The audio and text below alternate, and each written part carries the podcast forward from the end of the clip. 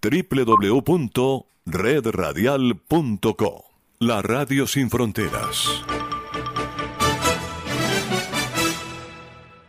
La siguiente producción es responsabilidad de sus realizadores y no expresa la opinión editorial de Radio Libertad en su contenido y comentarios. Llegamos al fin de semana y otra noche para comenzar con Enlace Internacional con la Voz de América. Saludamos a nuestra audiencia en Colombia, Venezuela y el mundo por la frecuencia de Radio Libertad 600 AM en Barranquilla, Colombia y en simultánea por internet en www.cadenaradiallalibertad.com.co. La voz de América presenta Buenas noches América. Desde Washington, la actualidad informativa. Estos son los titulares de algunas de las informaciones que les ofreceremos en esta emisión. Estados Unidos se escapa de la insolvencia tras acuerdo temporal en el Congreso. Reporte detalla esfuerzos de Donald Trump para revertir elección. Buque de carga anclado cerca del derrame de petróleo en California es investigado por la Guardia Costera. Denuncian que oficialismo pretende controlar inmunidad de diputados en Nicaragua. Presidente de Perú reemplaza a su gabinete ministerial.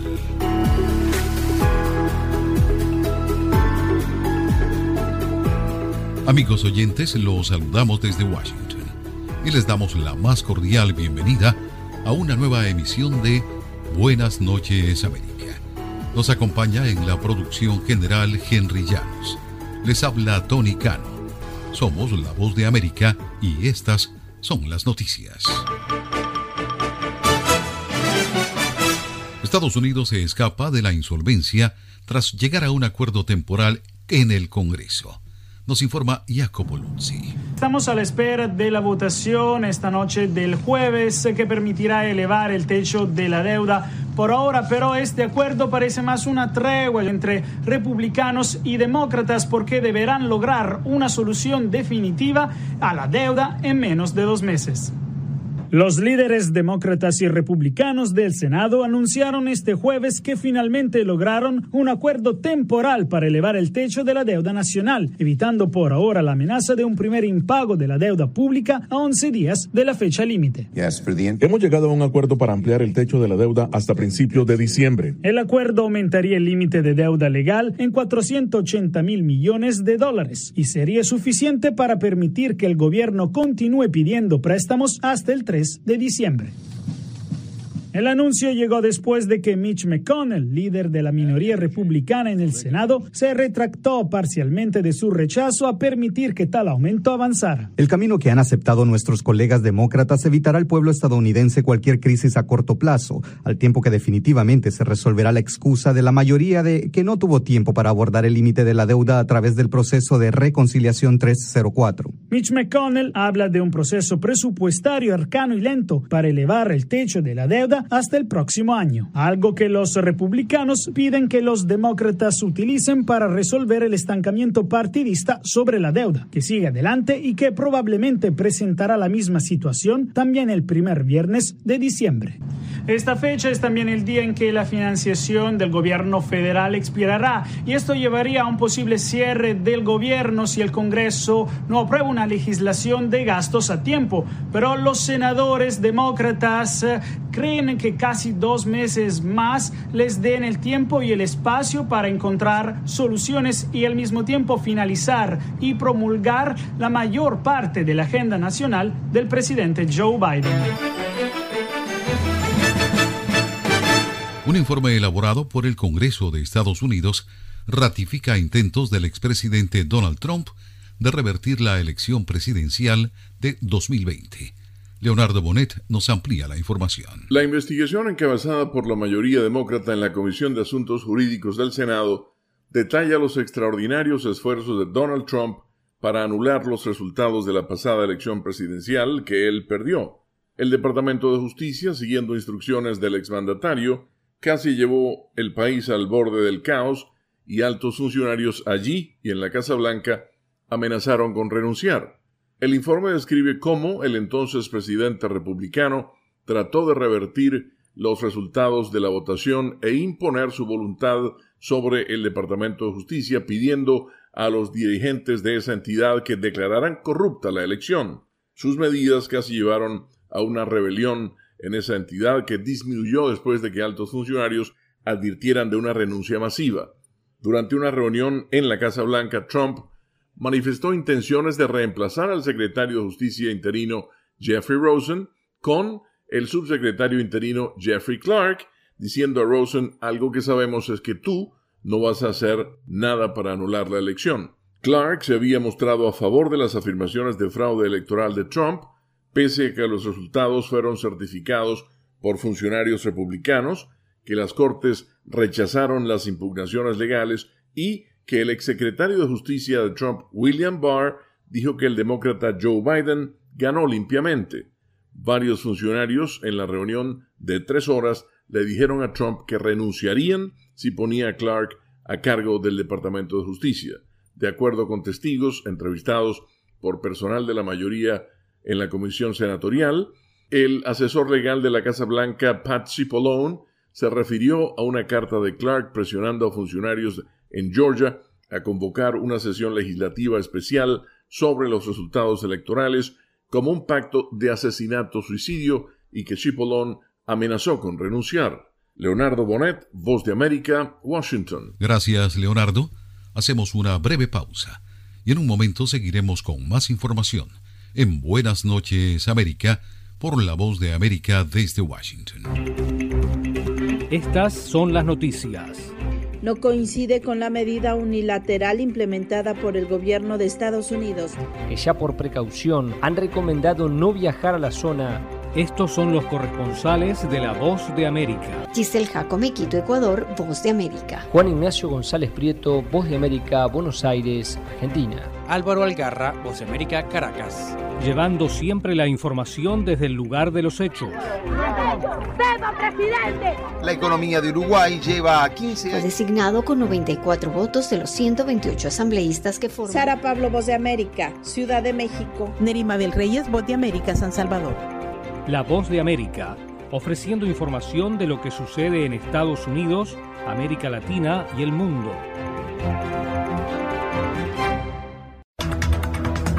La información de lo que sucede en Estados Unidos y el mundo a través de la voz de América. Las noticias. El secretario de Justicia aseguró que el débil sistema migratorio juega a favor de las pandillas. Los eventos y las entrevistas. Yo creo que es un escenario muy complicado. La voz de América en radio, televisión e Internet. Voz de América. Un mundo de información. Que al fin de cuentas acabarían beneficiando de esto serían las, compañías petroleras. Conversando con la BOA. El gobierno chino tiene capital para invertir. Desde Washington al mediodía de lunes a viernes, el encuentro de análisis con los expertos y los protagonistas de la noticia. La diferencia que teníamos era de 52 mil votos. Los temas del acontecer mundial en Conversando con la Voz de América. Regresamos con más noticias en Buenas noches América desde la Voz de América en Washington. En México, decenas de migrantes han tenido que dormir en las calles mientras esperan hacer trámites migratorios. Nos informa Vicente Calderón desde Tijuana. Las autoridades no se dan abasto para atender a los solicitantes de refugio en México. Yo estoy aquí como de las 2 de, las 2 de la tarde ayer y todavía son las 8 de la mañana eh, había como 100 personas adelante de mí. Así es la situación en la delegación de la Comar, la Comisión Mexicana de Ayuda a los Refugiados, en Tijuana durante las últimas semanas. Rosalind Bolsi voló desde Chile, viene buscando progresar como productora audiovisual en la frontera. Ella hay muchos extranjeros que está pidiendo documentos, no la puede conseguir todavía. Desde que el gobierno estadounidense deportó a su país a miles de haitianos que entraron por Texas, aumentó el número de los que quieren quedarse en México. No solamente aquí en Baja California, sino en todo el país. Pero el personal para atenderlos es insuficiente. No se puede incrementar de un día para otro el personal. Muchos duermen en la calle tratando de avanzar en el trámite. Pasamos la noche aquí mismo, en el suelo. Este hombre que no quiso dar la cara dijo que intentó obtener visa cuando entró por la frontera sur de México, pero tampoco pudo. Peor, Tabachula, porque la gente se pelea mucho. Por eso organizamos acá para que no se peleen. El problema no es solamente de los haitianos, también hay sudamericanos o centroamericanos que no alcanzaron a realizar su trámite ante la insuficiencia del personal para atenderlos a todos. Saben que si se retrasa su legalización están en riesgo. Si no tenemos ningún permiso, este, la policía nos puede agarrar y nos puede deportar. Vicente Calderón, Voz de América, Tijuana, México.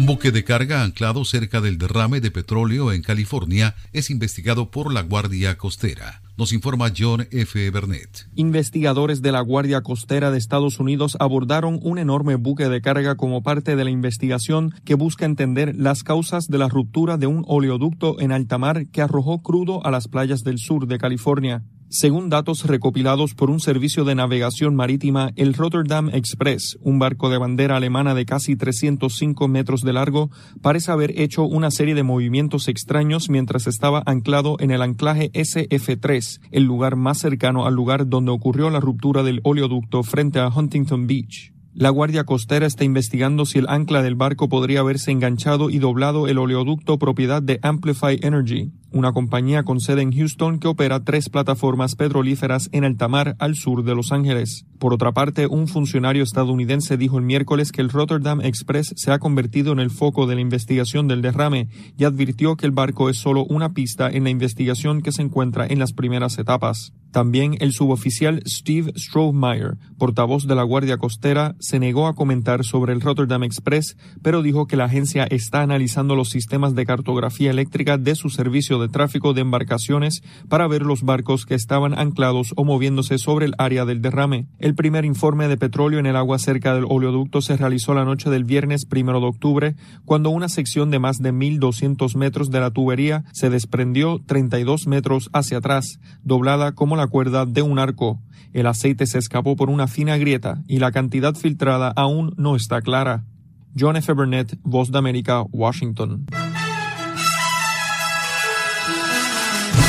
En Nicaragua, el oficialismo, a través de la Asamblea Nacional, controlará la inmunidad de los parlamentarios a través de la reforma a la ley orgánica de ese poder del Estado. La oposición denuncia que cualquier legislador podrá ser apartado sin una sentencia firme. Desde Managua nos informa Donaldo Hernández. El diputado opositor Maximino Rodríguez no descarta que sea suspendido de la Asamblea Nacional de Nicaragua tras aprobarse la reforma a la ley orgánica del Poder Legislativo, la cual contempla suspender a cualquier legislador por la supuesta comisión de un delito.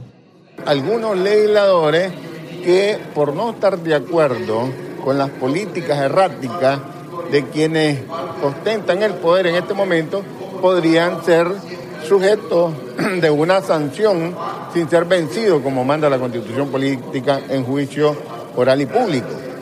El diputado liberal defiende su argumento basado en que el oficialismo controla el Parlamento con 74 escaños de un total de 92. Sin embargo, el diputado oficialista Walmaro Gutiérrez defiende la reforma. Los diputados, por el hecho de ser inmunes, no significa que tenemos patente de corso para cometer tanto delito como nos dé la gana. La oposición critica que el oficialismo también controla la Corte Suprema de Justicia porque argumenta que pone en duda la imparcialidad en un hipotético juicio. Esta es una forma de perfeccionar la represión. Es decir, en vez de que sea de hecho, ahora será de derecho. No obstante, el oficialismo insiste en que hay independencia judicial. Responde ante las autoridades judiciales y sale absuelto, vuelve a su condición en ejercicio total y pleno de sus derechos como diputado en la Asamblea Nacional.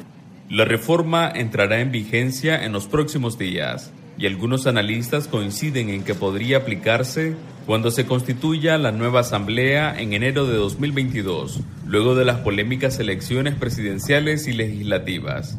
Donaldo Hernández, Voz de América, Managua. Gracias, Donaldo. Hacemos una breve pausa y en un momento seguiremos con más información en Buenas noches, América, por la voz de América desde Washington.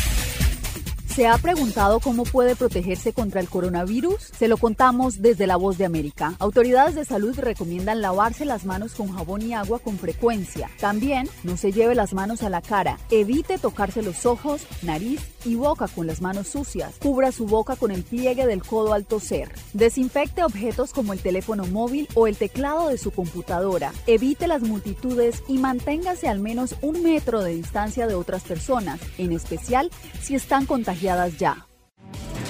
La voz de América presenta.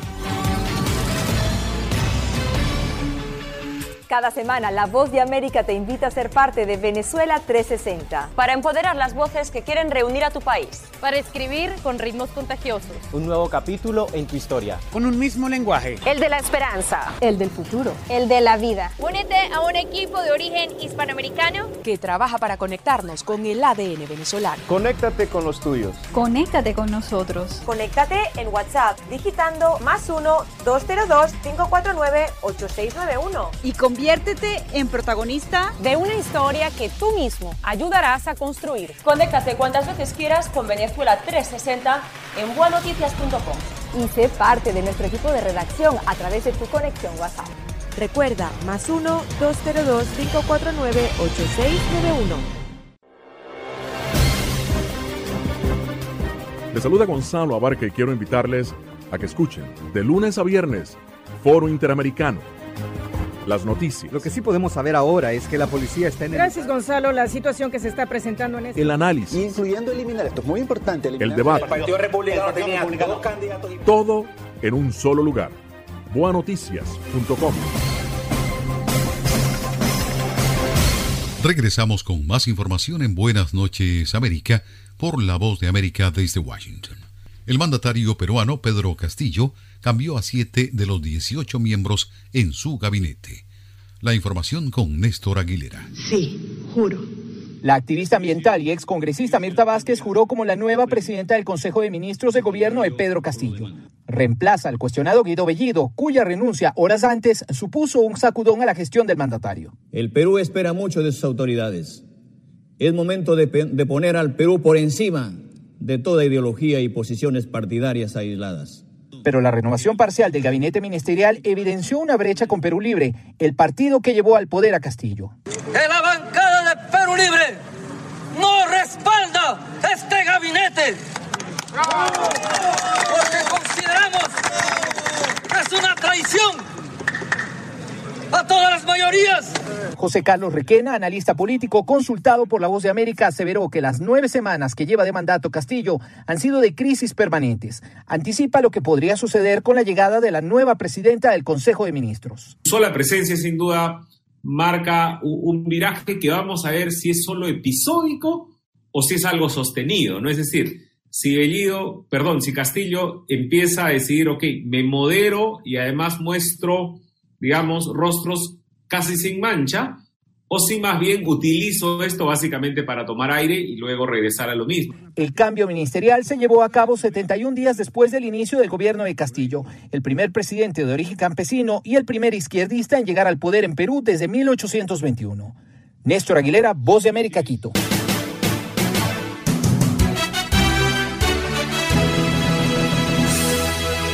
Las familias de niños y jóvenes que padecen fibrosis quística, una patología poco frecuente, exigen a las autoridades venezolanas que garanticen las medicinas que los mantienen con vida. Álvaro Algarra con la información desde Caracas. Ana Aldana es madre de Gabriela Graterol, una joven paciente venezolana que padece fibrosis quística, una enfermedad degenerativa que afecta los pulmones, el páncreas y el hígado.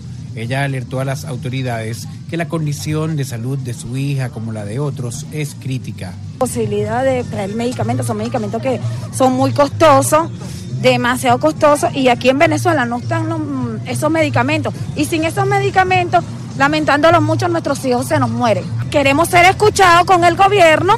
El joven Luis Juanches padece esa enfermedad y cuestionó la poca atención que a su juicio se le presta actualmente a la fibrosis quística. Que cumpla con su deber de entregarnos nuestras medicinas, porque ni siquiera hay una data oficial de cuántos niños hay a nivel nacional en, en todo el territorio, de que se habla de más de 600 niños de fibrosis quística que lamentablemente se están muriendo porque no encuentran con el tratamiento, con las medicinas y eso estamos exigiendo nosotros. El integrante de la Academia de Medicina del país, Unidad de Urbina, manifestó que los tratamientos a esta patología no son tratamientos curativos, sino de mantenimiento. Son enfermedades que, se, que necesitan tratamiento continuo, fisioterapia respiratoria, rehabilitación respiratoria. Entonces, en Venezuela están muy desasistidos esos, esos pacientes. El ministro para la Salud, Carlos Alvarado, ha indicado que el gobierno garantiza la atención a todas las personas en cuanto a los tratamientos, medicamentos e insumos para estas patologías. Álvaro Algarra, Voz América, Caracas.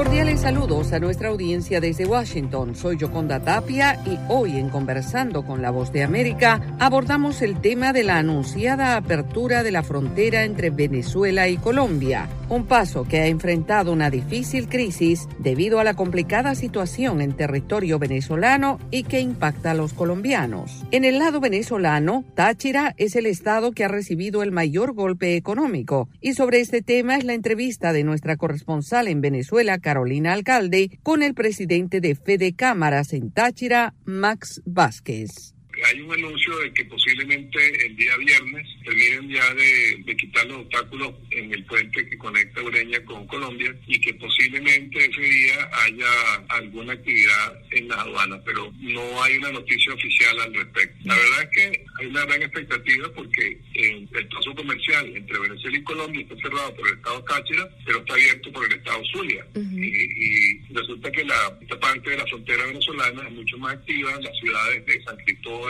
San Antonio y Bereña tienen una relación de, eh, ancestral con, con, el norte de Santander, relación comercial y de social y de todo tipo y cultural. Y bueno, esto se ha visto interrumpido en los últimos dos años por los obstáculos que se han puesto del lado venezolano. De todas maneras, que abran el paso comercial sería muy interesante o es interesante para nosotros en la industria nuestra, en el estado Táchira, porque significa la posibilidad de reapertura de, de miles de empresas que están cerradas, miles de empresas que trabajan con insumos que de Colombia, porque tienen en Colombia su principal mercado. Pero de todos modos nos queda todavía el reto o la dificultad de empezar, en el caso de que se abra el paso comercial, efectivamente, digamos, reiniciar el trabajo en las empresas que tienen ya más de dos años para buscar el personal, resolver el problema de energía eléctrica, que es un problema fuerte aquí en el estado Táchira, en la frontera de Venezuela con Colombia, y problemas de combustible para el transporte de las mercancías. Es decir, que la pintura comercial, pues, el anuncio de la pintura comercial es un buen anuncio, pero quedan muchos retos y muchas dificultades todavía por resolver para que haya una reactivación económica. Lo más importante ahorita sería poder permitir el paso de las personas, de modo pues, que puedan resolver las situaciones. Por aquí, por esta práctica, es que han desfilado los 4 millones, 5 millones de venezolanos que han salido al exterior en los últimos cuatro años. Sí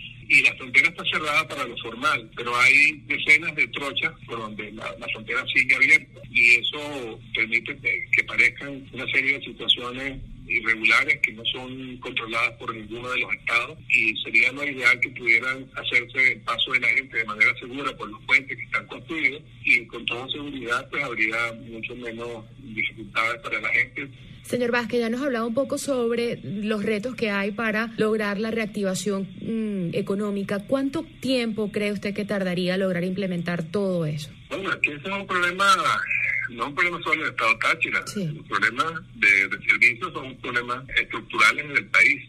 Aquí en el Estado tendríamos unas soluciones coyunturales que tendrían que contar con el visto bueno y la voluntad política de los dos gobiernos. Eh, por ejemplo, nosotros el problema de, gasolina y de combustible de gasoil en Venezuela, en el caso específico del Táchira, pudiera ser paliado con combustible del lado colombiano. La falta de energía eléctrica, la falla de energía eléctrica en que ocurren en toda Venezuela y en el Táchira también, pudiera ser de alguna manera reducido importando electricidad de Colombia, como se hizo en el pasado, que se importó en energía eléctrica de Colombia, están las líneas de transmisión y también Venezuela le vendió a Colombia con, eh, eh, energía eléctrica en alguna oportunidad en el pasado. Y lo mismo con el gas doméstico, el gas propano para, para las cocinas y para las panaderías. Eh, así que aquí habría la posibilidad de unas soluciones coyunturales que no serían fáciles para el resto de Venezuela. Pero la solución a esos problemas estructurales pues llevan, vamos a decir, necesitan, requieren de una inversión muy importante que, que medir y cuantificar. El Estado venezolano tendrá que buscarle solución a eso. Pero por otro lado, el hecho de que se pudieran reactivar las industrias acá del estado Táchira significaría la vuelta al trabajo de más de 40 mil, 50 mil trabajadores directos en nuestras industrias y cerca de 200 mil indirectos en todas las actividades que tienen que ver con las cosas que hacemos acá en el Estado. Era Max Vázquez, presidente de Fede Cámaras en el Estado venezolano del Táchira, exponiendo sus preocupaciones en el marco de la anunciada apertura de la frontera con Colombia. Esto fue Conversando con la Voz de América.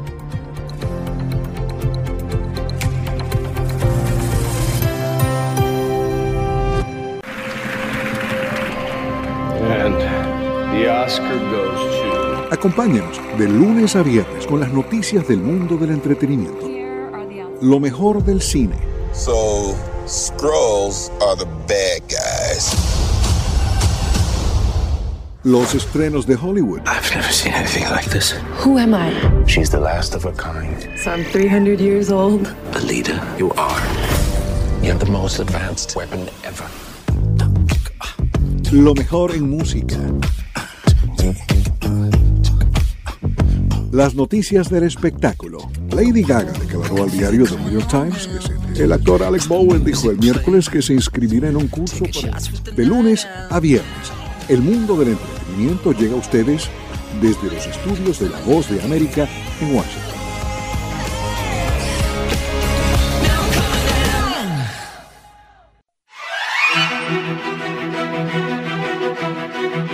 De lunes a viernes, La Voz de América te ofrece Conversando con la BOA. Saludos desde Washington. Soy Yoconda Tapia y estamos en Conversando con la Voz de América. Una conversación con aquellos que hacen las noticias. Eso no son negociaciones, eso es una farsa. Esto lo debilitó, lo tiene nervioso. Venezuela tiene mu- muchísimo capital aquí en los Estados Unidos, con, con. Los expertos. Las compañías que importan esos productos lo que van a hacer es trasladar el costo de los aranceles al consumidor. Creo que es súper importante acotar que estamos hablando de una clase con medios de vida agotados. En ningún momento en esos nueve minutos y medio hubo mención alguna de terrorismo. Conversando con la BOA. De lunes a viernes a través de nuestras afiliadas en la región. Conversando con la BOA. Un programa de La Voz de América. Bienvenidos estimados oyentes a Deportivo Internacional de la Voz de América. Henry Llanos les informa. En el béisbol de grandes ligas, Chris Taylor quebró el empate con un jonrón de dos carreras y los Dodgers de Los Ángeles eliminaron a los Cardenales de San Luis al imponerse 3-1 en un brillante juego de comodines de la Liga Nacional. Justin Turner la sacó del parque antes para los Dodgers, que acumularon 106 victorias en la campaña regular. Se instalaron en la serie divisional donde enfrentarán en un máximo de cinco duelos a los gigantes de San Francisco, su rival acérrimo que sumó un triunfo más para conquistar el título de la División Oeste. Será el anfitrión en el primer juego del viernes. Va a ser divertido si dos de los mejores récords de la historia en la temporada regular hemos bateado bien todo el año, así que espero una serie muy reñida, dijo Los Dodgers celebraron sobre el diamante antes de continuar la fiesta en el vestuario donde la cerveza y el champán bañaron a los jugadores sin camiseta pero con gafas protectoras. Y las eh, futbolistas se detuvieron en la cancha a los seis minutos de los partidos de miércoles en la National Women's Soccer League y enlazaron los brazos formadas en un círculo para demostrar su solidaridad con dos exjugadoras que acusaron a un destacado entrenador de acoso y otras conductas indebidas.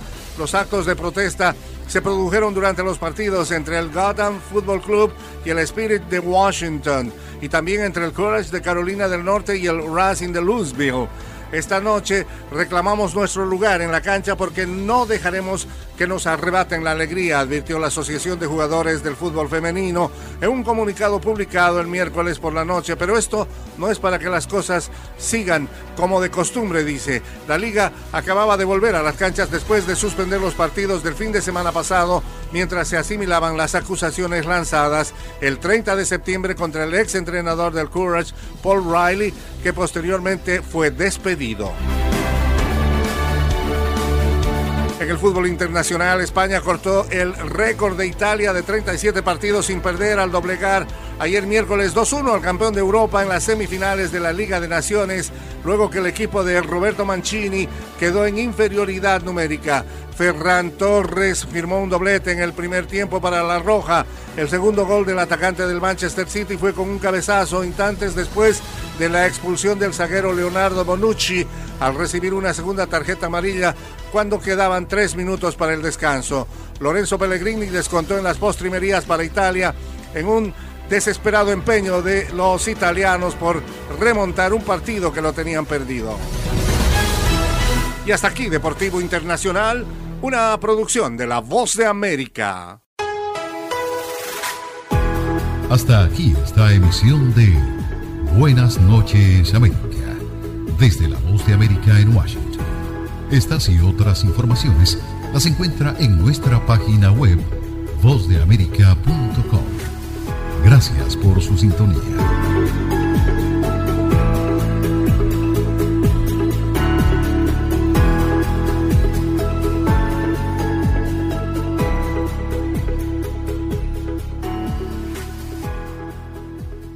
Mejor de la voz de América llega a las noches de Radio Libertad 600 AM, programación para Colombia y Venezuela. Noticias, entrevistas, análisis, debates, deportes, avances informativos, las noticias, los corresponsales, todo con un toque de buena música. Todo aquí en Radio Libertad, una producción de La Voz de América.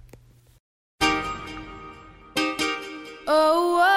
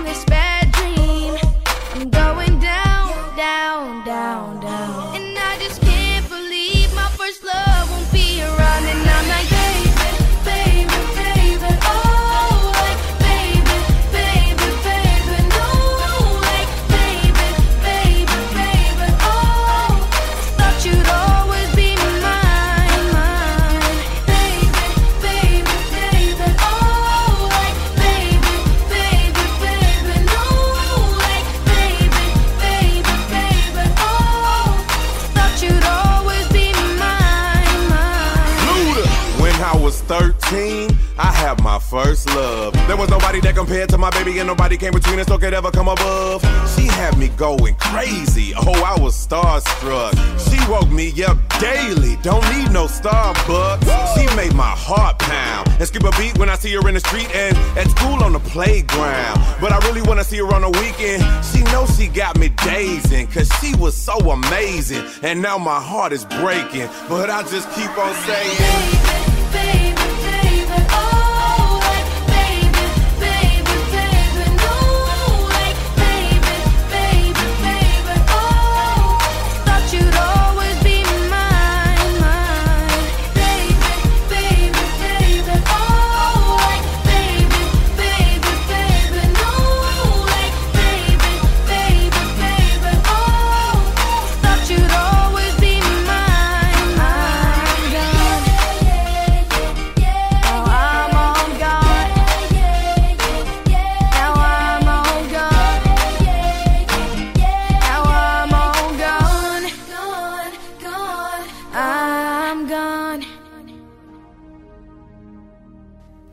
Desde la Voz de América en Washington les saluda Sofía Pisani, invitándolos a escuchar las noticias internacionales a través de Radio Libertad 600 AM.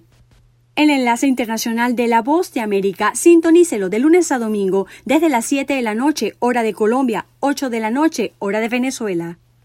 Origina Radio Libertad 600 AM en Barranquilla. Escúchenlo en la web por cadena radial lalibertad.com.co y redradial.co.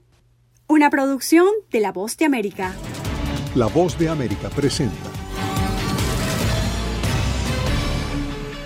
Cada semana La Voz de América te invita a ser parte de Venezuela 360. Para empoderar las voces que quieren reunir a tu país. Para escribir con ritmos contagiosos. Un nuevo capítulo en tu historia. Con un mismo lenguaje. El de la esperanza. El del futuro. El de la vida. Únete a un equipo de origen hispanoamericano que trabaja para conectarnos con el ADN venezolano. Conéctate con los tuyos. Conéctate con nosotros. Conéctate en WhatsApp digitando más 1-202-549-8691. Y conviértete en protagonista de una historia que tú mismo ayudarás a construir. Conéctate cuantas veces quieras con Venezuela 360 en buenoticias.com.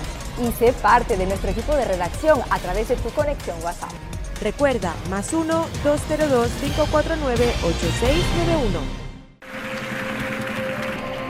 And the Oscar goes to... Acompáñenos de lunes a viernes con las noticias del mundo del entretenimiento. Lo mejor del cine. So, Skrulls are the bad guys. Los estrenos de Hollywood. I've never seen anything like this. Who am I? She's the last of her kind. So I'm 300 years old. A leader, you are. You have the most advanced weapon ever. Lo mejor en música. Las noticias del espectáculo. Lady Gaga declaró al diario The New York Times que se- el actor Alec Bowen dijo el miércoles que se inscribirá en un curso para- de lunes a viernes. El mundo del entretenimiento llega a ustedes desde los estudios de La Voz de América en Washington.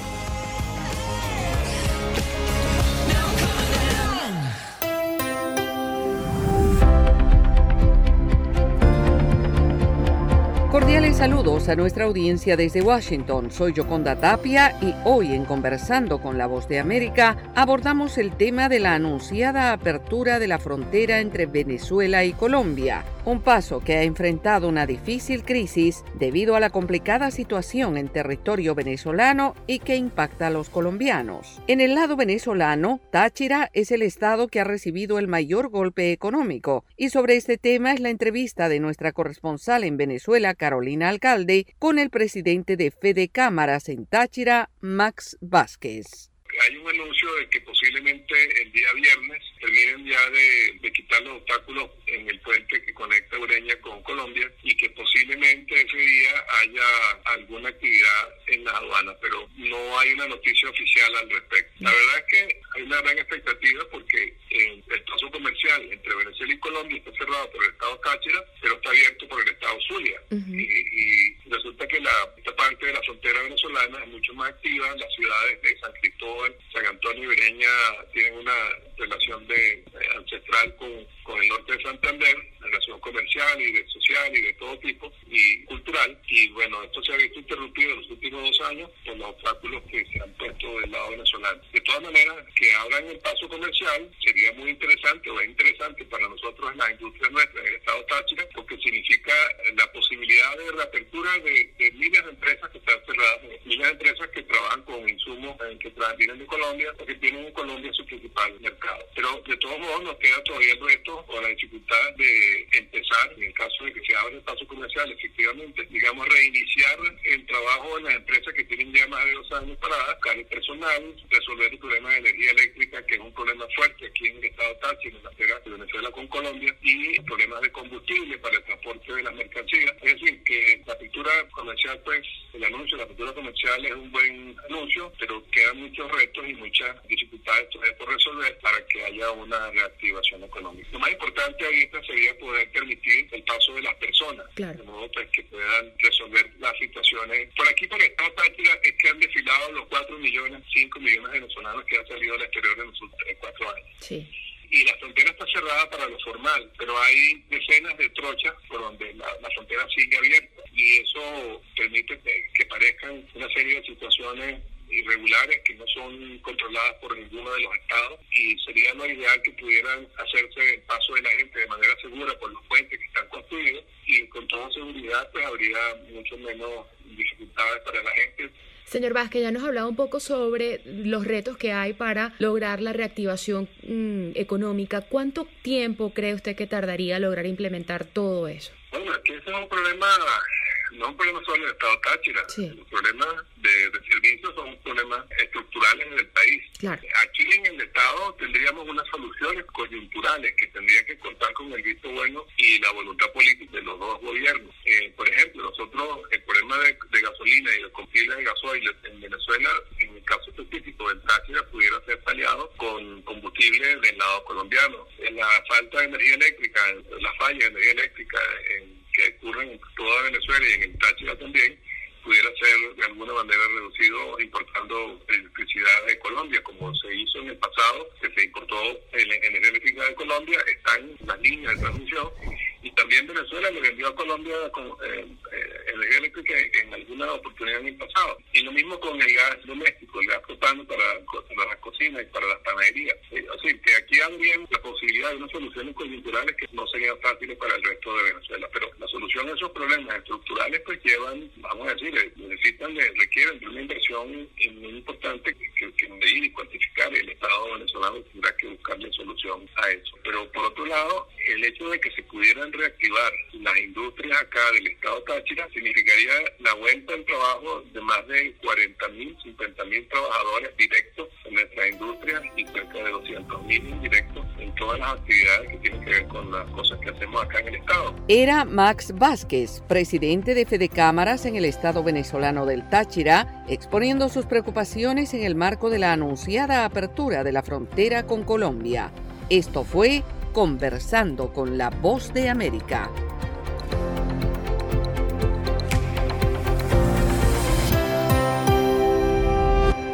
Estas son las noticias. A tempranas horas de la mañana, acompañado por sus aliados políticos, el presidente... No coincide con la medida unilateral implementada por el gobierno de Estados Unidos. Que ya por precaución han recomendado no viajar a la zona estos son los corresponsales de La Voz de América. Álvaro Algarra, Voz de América, Caracas. Giselle Jacome, Quito, Ecuador, Voz de América. Juan Ignacio González Prieto, Voz de América, Buenos Aires, Argentina. Llevando siempre la información desde el lugar de los hechos. La economía de Uruguay lleva 15 años de crecimiento ininterrumpido. Fue designado con 94 votos de los 128 asambleístas que forman. Sara Pablo, Voz de América, Ciudad de México. Nerima del Reyes, Voz de América, San Salvador. La Voz de América ofreciendo información de lo que sucede en Estados Unidos, América Latina y el mundo.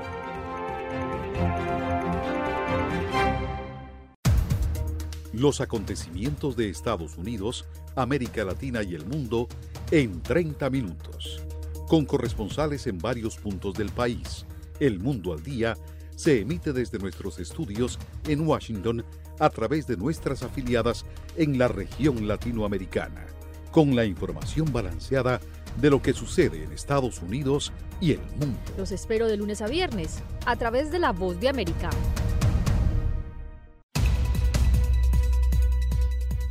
¿Qué tal amigos? Les saluda Henry Llanos para invitarlos a escuchar Deportivo Internacional. De lunes a viernes, el resultado y las noticias de los eventos deportivos internacionales en un solo lugar. Deportivo Internacional, una producción de La Voz de América. Durante 10 años, bingos y casinos estuvieron cerrados por orden del fallecido expresidente Hugo Chávez, quien los catalogaba como lugares de perdición. Pero este año el mandatario Nicolás Maduro dio un revés a la medida al permitir la reapertura de al menos 30 salas de juego en toda Venezuela. Aunque no ha habido anuncio público oficial, ya cuatro salas están operativas. Sin embargo, de acuerdo con la expresidenta de Asociación Nacional de Casinos, aún falta camino por recorrer. Eso lleva un proceso de preparación, de inducción y sobre todo de, de educación del personal que allí trabaja. La clausura de bingos y casinos acarreó la pérdida de 100.000 empleos, según el sindicato que representaba al sector. Hoy, estos establecimientos ofrecen la oportunidad de abrir nuevas fuentes de trabajo. Sin embargo, hay pocas expectativas en cuanto al número de ingresos que podrían generar. En este momento hay casinos clandestinos, informales o irregulares, como quieras llamarlo, por doquier. Entonces, la formalización tiene una pretensión, claro, de aumentar los ingresos tributarios.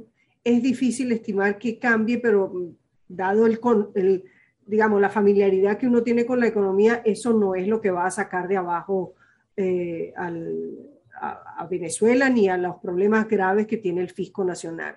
Este hombre que prefiere mantener su identidad en reserva es aficionado a la ruleta y a los juegos de barajas.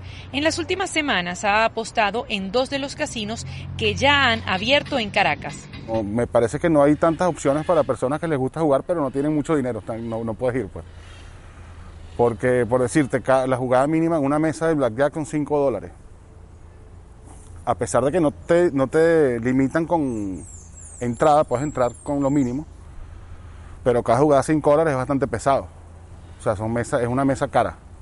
Eh, yo, he ido a casinos en Las Vegas, en Macao, en Panamá, y en todos los casinos hay opciones de mesas de un dólar, mesas de 0,50, por si quieres ir a pasar un rato sin que te pegue tanto en el bolsillo, tienes la opción de, de hacerlo. Aquí me pareció todo muy rápido. O sea, todo caro y rápido. Más exclusivo aún es acceder a una mesa de póker. Para ello, se debe pagar mínimo 100 dólares, mientras que para probar suerte en una máquina traga-níquel se exigen 20 dólares, cifras que contrastan con los precarios salarios de la nación petrolera, donde 9 de cada 10 ciudadanos son pobres, según la encuesta de condiciones de vida elaborada por la Universidad Católica Andrés Bello. Adriana Núñez Rabascal, Venezuela 360, Voz de América. Caracas. Con un equipo de periodistas, corresponsales, editores y productores, La Voz de América te ofrece las noticias. Así textualmente lo compartió el mandatario en su cuenta en la red social Twitter. Esto debido a que en el pasado ha mentido a las autoridades, incluso cuando solicitó su ciudadanía estadounidense. Podemos eh, decir que hay tres puntos específicos de esta gira, una de ellas. Los eventos.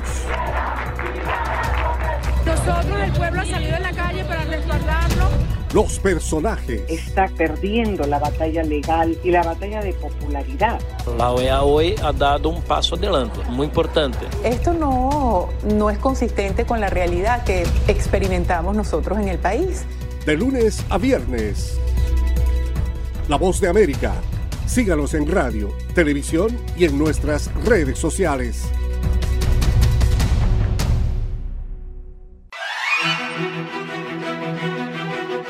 De lunes a viernes, La Voz de América te ofrece Conversando con la Voz de América. Saludos desde Washington, soy Yoconda Tapia y estamos en Conversando con la Voz de América. Un diálogo con los protagonistas de las noticias. Eso no son negociaciones, eso es una farsa. De lunes a viernes, a través de nuestras afiliadas en la región.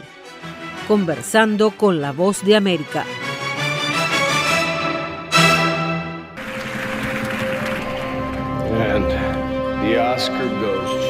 Acompáñenos de lunes a viernes con las noticias del mundo del entretenimiento.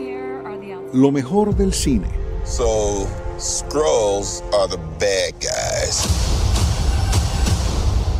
Los estrenos de Hollywood. I've never seen anything like this. Who am I? She's the last of her kind. So I'm 300 years old. A leader, you are. You have the most advanced weapon ever. Lo mejor en música. Las noticias del espectáculo. Lady Gaga declaró al diario The New York Times que el actor Alex Bowen dijo el miércoles que se inscribirá en un curso para, de lunes a viernes. El mundo del entretenimiento llega a ustedes desde los estudios de La Voz de América en Washington. Este es un avance informativo de La Voz de América. Desde Washington les informa Henry Llanos.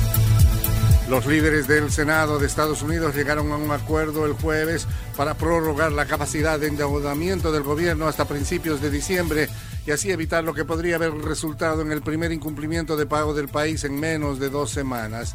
El líder de la mayoría del Senado, Chuck Schumer, anunció el pacto en la Cámara Alta luego de las negociaciones con el líder republicano Mitch McConnell, quien propuso a los demócratas una extensión de la deuda actual a largo plazo para cubrir el gasto del gobierno hasta el mes de diciembre. Y el expresidente Donald Trump pretende hacer valer el privilegio ejecutivo en una investigación del Congreso sobre el asalto al Capitolio del 6 de enero, una acción que podría evitar que antiguos asesores testifiquen de acuerdo con una carta enviada por abogados del expresidente. La misiva estaba dirigida a algunos testigos que fueron citados por la Comisión de la Cámara de Representantes que realiza la pesquisa y deja claro que Trump planea invocar privilegios destinados a proteger las comunicaciones presidenciales para que no sean compartidas con el Congreso. A continuación, un mensaje de servicio público de la voz de América. Para evitar la propagación del coronavirus en casa, recuerde que solo toma unos minutos limpiar las superficies que más toca en su vivienda, manijas de las puertas, interruptores de la luz, lugares donde come, control remoto, entre otros. Esto por lo menos una vez al día. Las espinosas relaciones que han mantenido los gobiernos de Venezuela y Colombia en los últimos años afectan negativamente a los pueblos de ambos países. Desde Caracas nos informa Carolina Alcalde. Históricamente las relaciones entre Colombia y Venezuela estuvieron marcadas por la cordialidad y la cooperación, pero desde hace varios años ha prevalecido la confrontación y constantes fricciones que han hecho mucho daño a la vida de los ciudadanos de ambos países. El embajador retirado Sadio Garabini explica las relaciones que se van a reabrir van a ser la frontera y segundo las relaciones consulares. Entre dos países hay ruptura de relaciones diplomáticas y se pueden mantener las relaciones consulares. Carolina Alcalde, Voz de América, Caracas. La vicepresidenta y exmandataria argentina Cristina Fernández de Kirchner fue sobreseída en la causa judicial iniciada en su contra por el presunto encubrimiento de los autores del atentado terrorista a un centro judío de Buenos Aires en 1994. La medida fue ordenada el jueves por un tribunal oral de Buenos Aires, el cual concluyó que el acuerdo firmado por Argentina e Irán en 2013 para el esclarecimiento del ataque terrorista contra la sede de la Asociación Mutual Israelita Argentina, AMIA, a mediados de la década no constituyó delito. Este fue un avance informativo de La Voz de América.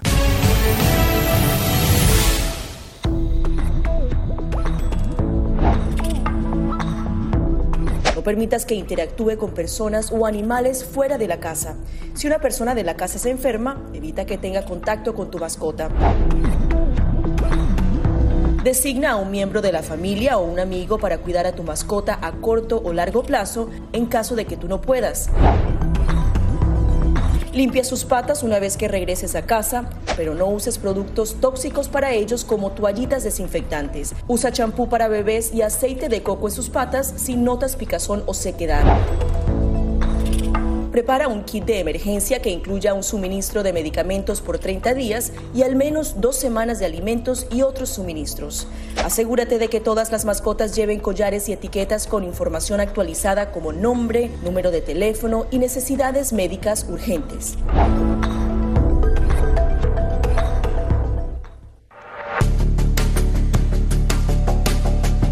Durante el brote del COVID-19, los estafadores pueden tratar de aprovecharse de personas vulnerables a través de diversos métodos que van cambiando con frecuencia. Es posible que lo contacten por teléfono, correo electrónico, mensajes de texto, correo postal o redes sociales. Ten cuidado con ofertas de kits de supuestas pruebas caseras, curas milagrosas o pruebas inmediatamente accesibles. Response Act has made coronavirus testing more accessible immediately. Tras un desastre, organizaciones caritativas falsas aparecen afirmando que tienen vínculos con otras reales. Siempre verifica que la organización sea legítima. Alguien que asegura que trabaja en el gobierno puede pedirte tu información personal o intentar cobrarte cuotas falsas para así ingresar tu cheque de estímulo. Una pausa y ya regresamos con Enlace Internacional con la Voz de América en Radio Libertad 600 AM. I know you moved on to someone new. Whole life is beautiful. You were the light for me to find my truth. I just wanna say thank you. Leaving to find my soul. Told her I had to go. And I know it ain't pretty when our hearts get broke. Too young to feel this old. Watching us both turn cold.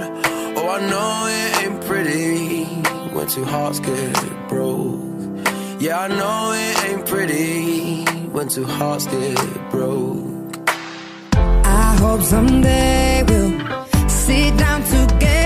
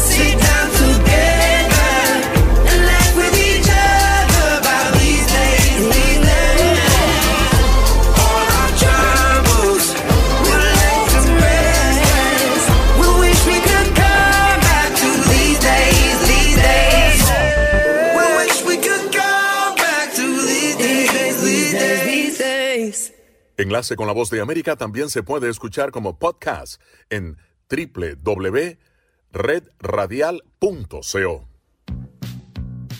Descarga gratis el aplicativo móvil Universal Estéreo. Ya está disponible para Android y te acompañaremos a donde vayas. Escuche Agenda Ejecutiva, el podcast que presenta las noticias y los movimientos de la economía en otro tono. Agenda Ejecutiva está disponible todos los viernes en todas las plataformas de podcast. Agenda Ejecutiva, una producción de Red Radial, Radio Sin Fronteras. Llegó la Tienda Express, el más espectacular programa de fidelidad para tenderos y consumidor final.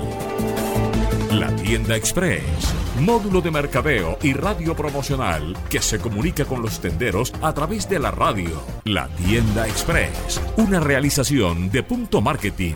Mayores informes en el 315-545-3545. La libertad es noticia. Diario La Libertad. La libertad es de todos. El periódico con la mayor aceptación de la región Caribe. Ahora en www.diariolalibertad.com. Diario La Libertad es noticia y actualidad. Diario La Libertad con la fuerza de la verdad, la libertad. Radio Libertad. Radio Libertad 600 AM en Colombia. Local en todas partes. www.redradial.co La Radio Sin Fronteras. La siguiente producción es responsabilidad de sus realizadores y no expresa la opinión editorial de Radio Libertad en su contenido y comentarios. La voz de América presenta. En esta emisión de Venezuela 360. Con la barriguita llena, Estamos llegando ahora a 33.000 comidas escolares para niños en Venezuela. Programa Mundial de Alimentos de la ONU repartirá cerca de 200.000 comidas para finales de este año. El Estado venezolano y los derechos humanos. ha creado una situación en que esos derechos básicos eh, han- ya, no- ya el Estado no los puede proveer. Nominada por Estados Unidos para la CIDH, tiene a Venezuela en la mira de su evaluación. Una peculiar manera de informar. Es como si estuvieran estudiando y aprendiendo, pero de los notipotes. Notipote, una iniciativa comunitaria que llena de noticias y curiosidades la hora del almuerzo en los barrios pobres de Caracas. Y después de la tormenta, siempre llega la calma. Tenía dos opciones, empezar de cero o devolverme fracasado a mi país. Venezolano en Cúcuta cuenta cómo ahora cosecha lo que sembró.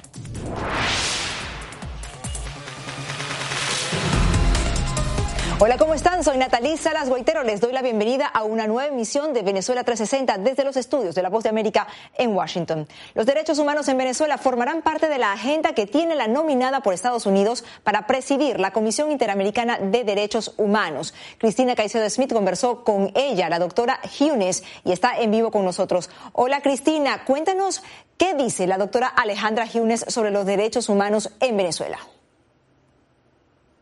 Bueno, fíjate, Natalie, la doctora Ale- Alejandra espera poder llegar a este cargo y enfocarlo en la institucionalidad de lo que es la Comisión Interamericana de Derechos Humanos en la región, debido a que parte de lo que ella comenta es de que hay un retraso en los procesos de los casos en Latinoamérica. Se enfoca mucho en Venezuela y en la defensa de los derechos humanos y cómo estos también deben ser parte del diálogo que se está llevando a cabo en México. Veamos el informe.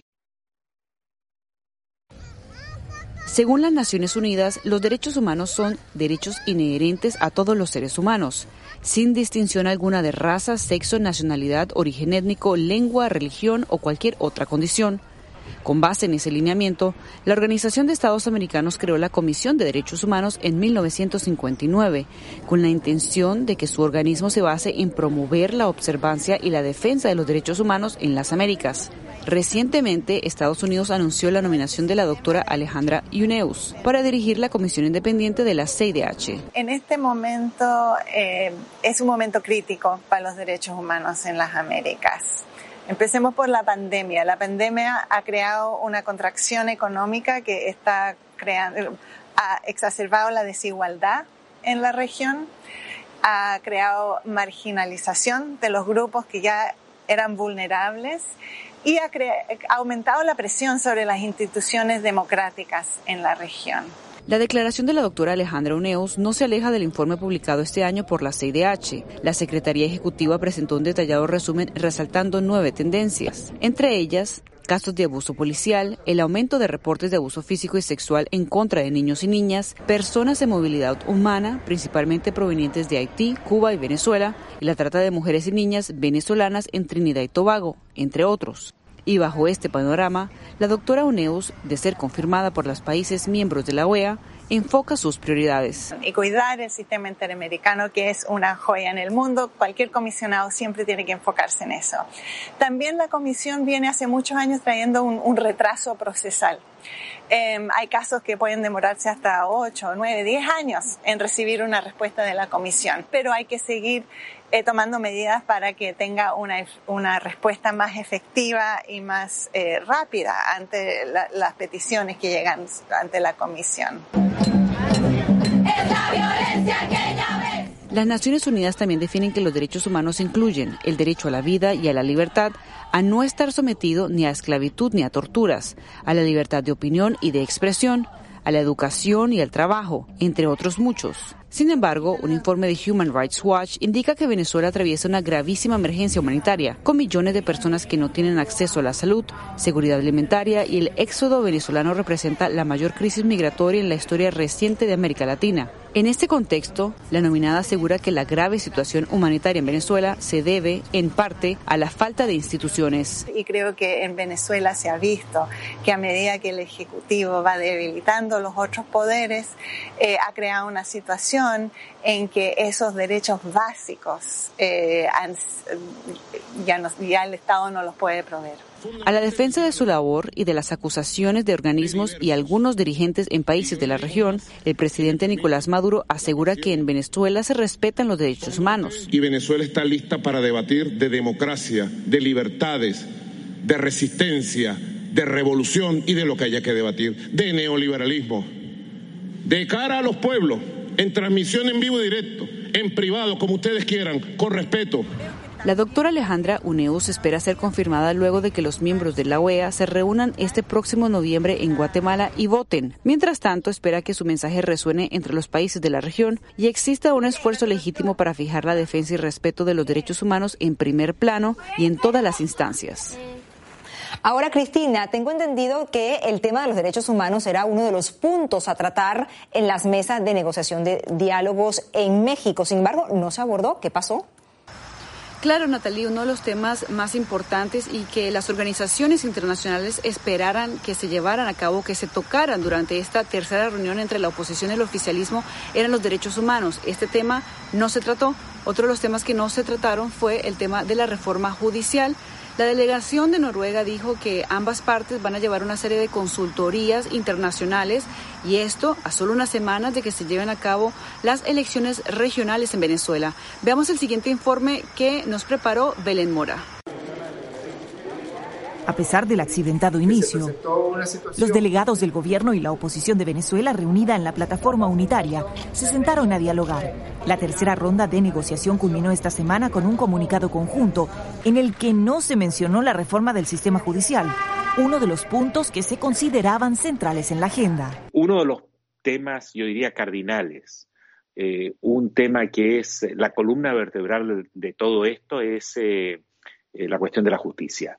Eh, hoy día eh, en Venezuela el Poder Judicial está completamente subordinado al Ejecutivo. Algo en lo que coinciden analistas en Washington y que afirman tiene su impacto y ramificaciones en el estado de los derechos humanos en Venezuela. No hay manera de garantizarle al ciudadano común la imparcialidad y la autonomía eh, que deberían eh, tener como derecho humano ante eh, cuando un juez le imparta justicia. Razón por la que algunos consideran que no será posible avanzar en otros aspectos de las negociaciones mientras no se acuerden los mecanismos y garantías para lograr un sistema judicial independiente. Pues tú no simplemente puedes resolver el problema político en Venezuela eh, eh, eligiendo nuevos alcaldes, eligiendo nuevos gobernadores, eligiendo un nuevo presidente cuando tienes un poder judicial que no va a dictar decisiones judiciales como exigen las convenciones eh, americanas de derechos humanos. Pero desde Miraflores la lectura es diferente. Seguimos avanzando en México. Hemos dado otro paso de diálogo, de entendimiento. Hemos dado otro paso acertado.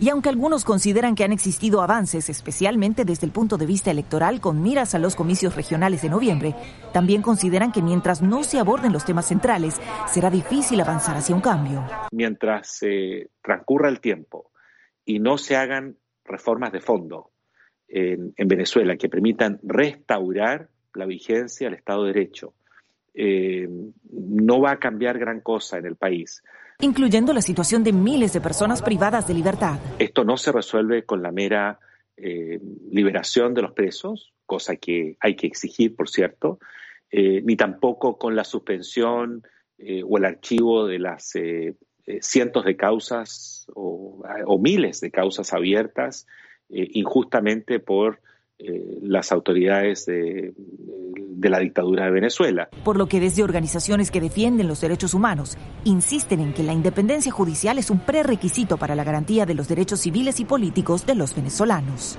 Belén Mora, Venezuela 360, Voz de América, Washington.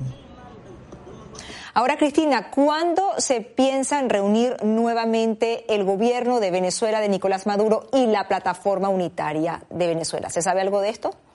Bueno, hasta el momento no hay una fecha fija en donde ambas partes se van a reunir. Eh, esta última, este último encuentro se dio con ciertos roces políticos, sobre todo de algunos agentes externos. Sin embargo, todavía queda sobre el tintero la reforma judicial, también por parte de lo que es el oficialismo, hablar un poco más de la restauración de la economía y de las ayudas económicas en Venezuela. Bien, gracias a nuestra compañera Cristina Caicedo Smith. Hacemos una pequeña pausa. No se vayan, ya volvemos con más.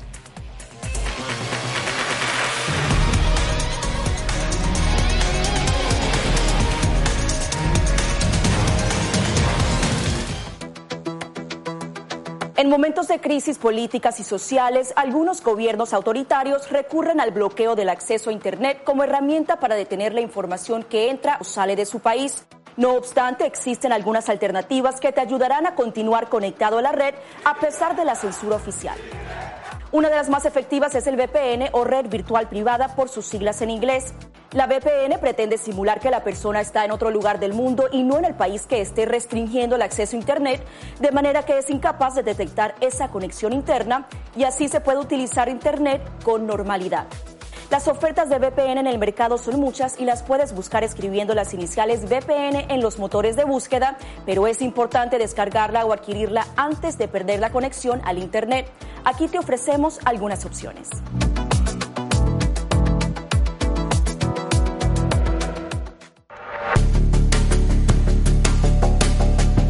Durante el brote del COVID-19, los estafadores pueden tratar de aprovecharse de personas vulnerables a través de diversos métodos que van cambiando con frecuencia. Es posible que lo contacten por teléfono, correo electrónico, mensajes de texto, correo postal o redes sociales.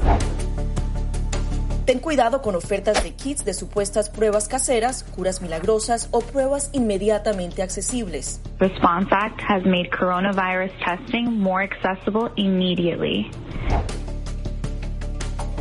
Tras un desastre, organizaciones caritativas falsas aparecen afirmando que tienen vínculos con otras reales. Siempre verifica que la organización sea legítima. Alguien que asegura que trabaja en el gobierno puede pedirte tu información personal o intentar cobrarte cuotas falsas para así ingresar tu cheque de estímulo.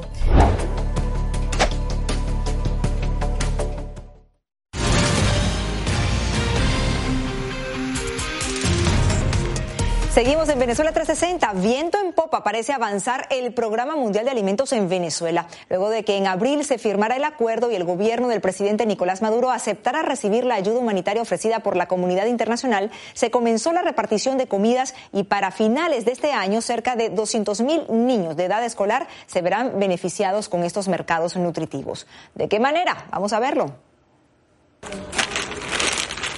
una canasta básica, de las mismas que se usan en países en crisis o en conflicto, compuesta de arroz, lentejas, aceite y sal. Pero una sal con yodo, pues en Venezuela serviría también para ayudar a prevenir el bocio. Este es el combo que el Programa Mundial de Alimentos de la ONU entrega a familias con niños en edad escolar en algunos colegios seleccionados del país. Desde el mes de abril, que se logró la firma del acuerdo, fue en julio cuando iniciaron la distribución y en la actualidad han logrado repartir 33 mil bolsas de alimentos con duración de un mes, lo que según analistas representa todo un reto si se toman en cuenta las restricciones aún vigentes por la pandemia. Hacemos todo lo que podemos para ayudar a la mayor cantidad de niños que podamos en todo el mundo, incluyendo Venezuela, porque el COVID realmente ha tenido un impacto negativo en la economía de todos los países. El plan apunta a llegar a 185 mil comidas para finales de este año y 850 mil para junio de 2022. La meta de la ONU es atender a cerca de 2 millones de niños antes de que termine el año 2023. Menores que se encuentran en una etapa de vida crucial para su crecimiento y desarrollo cognitivo y que de lograr fijar las bases saludables en este periodo se estaría protegiendo al adulto del futuro. Creo que se ha hecho un buen trabajo. Creo que estamos dando un buen paso. Y creo que el país entero, David, toda Venezuela, aplaude este paso que hemos dado. Pero si bien en el momento esta bolsa de comida atiende una necesidad, de acuerdo con expertos no resuelve el problema para siempre, por lo que consideran que se necesita desarrollar capacidades, proteger los sistemas de producción y distribución de alimentos y una gran cuota de compromiso. Las ayudas siempre son temporales y por eso tienen que en paralelo desarrollarse una serie de actividades estructurales que acompañen la asistencia humanitaria para que entonces le demos sostenibilidad y contribuyamos al desarrollo del país. Por lo tanto, es una serie de acciones que se deben impulsar y que ahora toman más importancia producto de que la pandemia ha tenido ciertos efectos importantes en la alimentación, especialmente en nuestra región. Las encuestas recientes revelan altos niveles de desnutrición en el segmento poblacional de niños menores de 6 años. De hecho, la encuesta nacional de condiciones de vida en COVID da cuenta de que cerca del 30% de estos niños padecen retardo en su crecimiento, una tendencia que se intenta revertir como parte de la ayuda humanitaria. Y justo y justo a la hora del almuerzo es que nuestra siguiente historia cobra vida. En una barriada de Caracas, un grupo de adolescentes escriben noticias y mensajes alentadores a mujeres con riesgo nutricional en una iniciativa bautizada como Notipote. Adriana Núñez Rabascal nos cuenta de qué se trata y quiénes son las ya ahora famosas notipoteras. Una nota escrita a lapicero acompaña cada viernes el almuerzo de unas 50 mujeres que reciben su comida en un comedor público de un barrio pobre en Caracas. Se trata de Notipote, una suerte de semanario elaborado artesanalmente por cinco estudiantes de secundaria. Notipote es un proyecto que juntas tenemos para darle una noticia a las personas de aquí de San Isidro. Una reflexión que también se le puede dar, una enseñanza y un aprendizaje. El Notipote fue creado en agosto de 2020 por el Proyecto Nodriza, una organización que apoya la alimentación de mujeres embarazadas y en periodo de lactancia. En plena cuarentena por coronavirus, con las aulas cerradas y con las limitaciones para acceder a la información, diseñaron esta vía para reforzar el vínculo entre la comunidad y promover la responsabilidad entre los adolescentes. Otro de los fines es que las mini reporteras poco a poco se acostumbren a este tema de comunicar y que incluso puedan desarrollar un tema vocacional a partir de ahora, pero al mismo tiempo canalizamos el hecho de que estén haciendo otro tipo de actividades y podamos involucrarlas en más elementos que bueno tienen que ver con su vida profesional. El Notipote no solo llega con noticias y denuncias comunitarias, también resalta personajes o efemérides de la venezolanidad y ofrece consejos para resolver los habituales problemas de la barriada enclavada en el este de la capital. Han sido del COVID, del agua, que hay que purificarla, de los estudios que se están cayendo, eh, han sido de mujeres que han luchado por Venezuela. Conocidas como las notipoteras, estas adolescentes son las responsables de escribir y distribuir las notas semanalmente, un oficio que, afirman, se ha convertido en una experiencia enriquecedora. Ven información y la digieren para ellos y eso me alegra, pues. Es como si estuvieran estudiando y aprendiendo, pero de los notipotes. Aunque sus sueños están entre carreras tan disímiles como la actuación, la escritura o la odontología, las primeras notipoteras serán el modelo a seguir para más jóvenes, pues la iniciativa prevé llevarse a otros barrios de la capital venezolana. Adriana Núñez Rabascal, Venezuela 360, Voz de América, Caracas.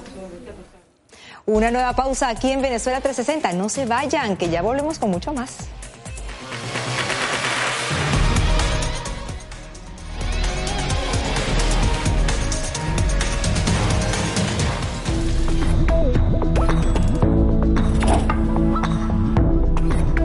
Ellos me traen un tema un poco delicado fuerte, yo siempre les pregunto primero, Ari, ¿y dónde oíste eso? ¿Quién te lo comentó? ¿Y qué, y qué, qué te han comentado? Pues corrijo si han escuchado algo que no, es, no está correcto, no está bien, y les aclaro, pero lo, lo mínimo necesario para su edad. Enfócate en que tu hijo se sienta seguro y no le ofrezcas más detalles de los que pida. Si ellos preguntan, nosotros siempre les hemos respondido con la verdad, pero eh, a su edad. Finalmente, di cosas específicas que tu hijo pueda hacer para que sienta que tiene el control. Por ejemplo, enséñale que lavarse las manos con frecuencia lo puede ayudar a mantenerse sano.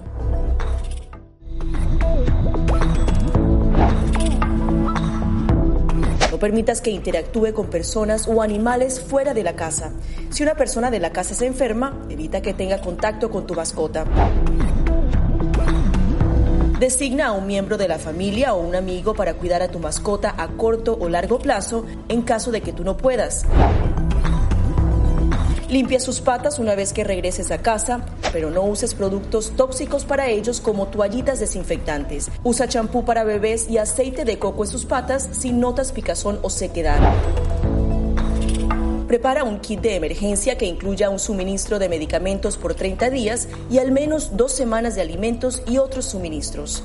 Asegúrate de que todas las mascotas lleven collares y etiquetas con información actualizada como nombre, número de teléfono y necesidades médicas urgentes.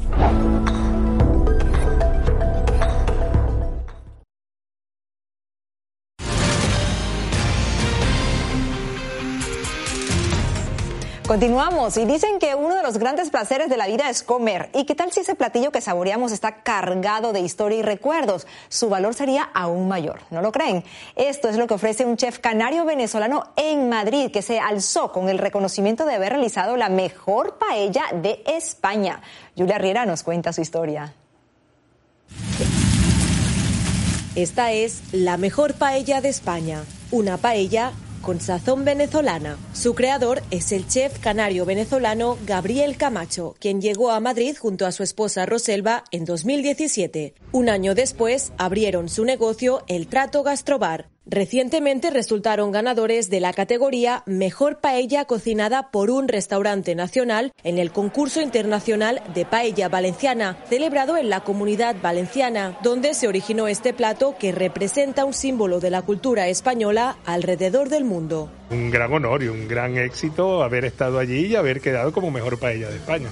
Para la pareja, el solo hecho de participar en la edición número 61 del que se considera el evento gastronómico más antiguo del país ya era un sueño cumplido, pues llevaban más de 10 años pensando en concursar. Compitieron contra 40 paelleros llegados de todas partes del mundo que buscaban un mismo objetivo, hacer la mejor paella valenciana. Todos los arroces fueron cocinados a fuego lento y utilizaron la misma receta e ingredientes. Pero alzarse con la victoria no fue fácil. Gabriel y Roselva tuvieron que practicar muchas horas para perfeccionar su técnica. Vi muchos videos de, señoras, sobre todo de señoras valencianas, de, esas, esas, viejitas que están siempre en su cocina haciendo esos arroces los domingos. Pues me fijé mucho sobre todo en esa parte y aplicando, bueno, los conocimientos que ya tiene uno, más esos grandes conocimientos de estas verdaderas cocineras pues mira, yo creo que todo nos salió muy bien. O sea, lo que hicimos fue todo como debería hacerse. Tras su éxito en el concurso, Gabriel cuenta que cada vez son más los comensales que se acercan al centro de Madrid para degustar en su negocio una típica paella española preparada por manos venezolanas con el sabor y recuerdo del país que dejó atrás. Y no solo sus compatriotas apoyan al restaurante, sino que los españoles celebran que un venezolano se haya convertido en un experto cocinero de este plato tan emblemático.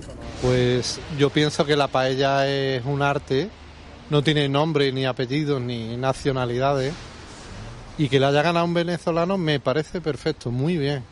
Pero este no es el primer reconocimiento que recibe Gabriel por sus habilidades culinarias. En 2018, el Trato Gastrobar se proclamó como el lugar donde sirven el mejor arroz de Madrid. Dice que en un futuro le gustaría expandir su restaurante y seguir creando platos deliciosos que fusionen culturas unidas por un solo sabor a Venezuela. Julia Riera, Venezuela 360, Madrid, España. Tiempo de una nueva pausa en Venezuela 360. Quédense con nosotros que tenemos mucho más.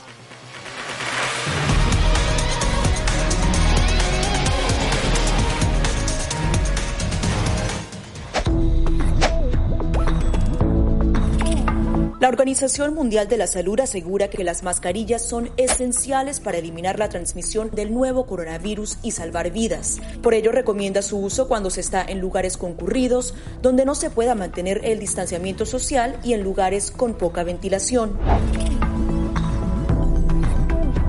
Cuando se habla de mascarillas para protegerse del COVID-19, se refieren generalmente a la mascarilla quirúrgica, el respirador N95 o las de tela.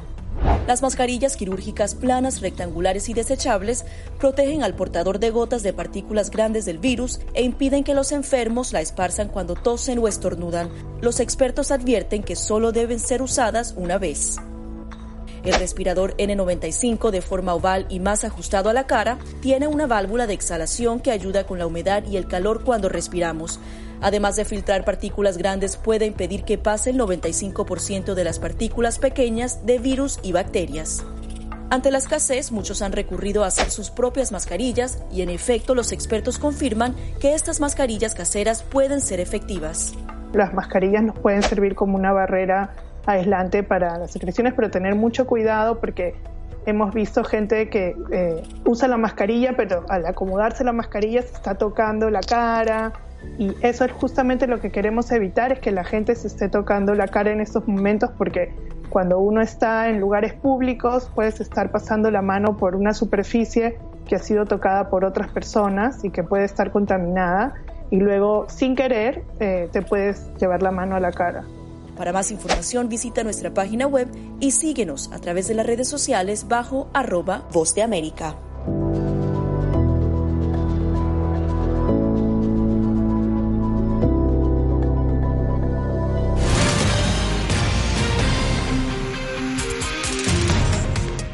Bueno, como una moneda, cada situación en la vida suele tener al menos dos caras y muchos son los emprendedores de la diáspora venezolana que han nacido en la adversidad porque han decidido ver la oportunidad más que la desgracia. Heider Logato y Hugo Echeverry nos presentan la historia de un venezolano que llegó a Colombia solo con su idea de emprendimiento y hoy en día recoge su gran cosecha. Él es Ben Lewis Gaviria, un venezolano de los casi dos millones que ya residen en Colombia Llegó a Cúcuta hace seis años con muy pocas pertenencias y con el firme deseo de salir adelante. Hoy su emprendimiento, La Gran Cosecha, está en proceso de expansión. Recuerdo que agarré un maletín terciado que tenía, metí mi cartera con los papeles, algunos ahorros, una sola muda de ropa, no, no me traje más nada, una sola muda de ropa, los zapatos que tenía y dije me voy, me voy lo primero y lo más difícil de, aquel momento es eh, tomar la decisión de dejar mi país y no solamente la, decisión de dejarlo, sino de cómo dejarlo, pues la frontera estaba cerrada. Tuve que cruzar por un camino que no era, que no era legal, lo, que, lo que conocemos como una trocha. Ya en Cúcuta, un familiar le abrió las puertas de su casa para empezar su nueva vida. Y lo quiso hacer en grande, inaugurando su panadería La Gran Cosecha. Luego de que yo inicio mi proyecto y que consigo cierta financiación, el proyecto fracasa, el proyecto cae, el proyecto no funciona, el proyecto empieza a desmoronarse. Tenía dos opciones, empezar de cero o devolverme fracasado a mi país. No se permitió la segunda opción, así que con un poco de perseverancia y el impulso de sus clientes, logró el combustible que necesitaba para no bajar los brazos y seguir adelante. Empecé a estudiar, a prepararme en panadería y pastelería, empecé a prepararme en emprendimiento, empecé a prepararme en marketing y ahí es cuando, cuando, cuando me doy cuenta y por eso le digo yo a todos los emprendedores que con las ganas no es suficiente, tienes que prepararte, porque si las ganas te agarran sin preparación, seguramente vas a fracasar. Después del cuarto año de apertura, la gran cosecha se convirtió en un punto de referencia. En 2020, aún en plena pandemia, Ben Lewis apostó por su primera sucursal y fue tal el éxito que en este momento está en proceso de abrir su sexto local. Yo vivo enamorado de Colombia, yo, yo quiero quedarme aquí, aquí ya, ya echamos raíces aquí, ya sentimos que, que este es nuestro hogar. Según cifras de la Cámara de Comercio de Cúcuta, el 85% de empresas nuevas que se han registrado en Cúcuta pertenecen a ciudadanos venezolanos, lo que ha impulsado la economía local y la generación de empleos en la que un día fue la frontera más activa de Latinoamérica. Heider Logato y Hugo Echeverry, Venezuela 360, Voz de América, Cúcuta, Colombia. Y un espectáculo alucinante es el que puede verse en los pequeños palafitos que se extienden sobre el lago de Maracaibo en estos asentamientos. Y aunque arropados por la penumbra absoluta de la noche, se iluminan gracias a los destellos de un fenómeno que aún sorprende a los científicos, el relámpago del Catatumbo, un ciclo de tormentas único en el mundo pues no tiene sonido alguno.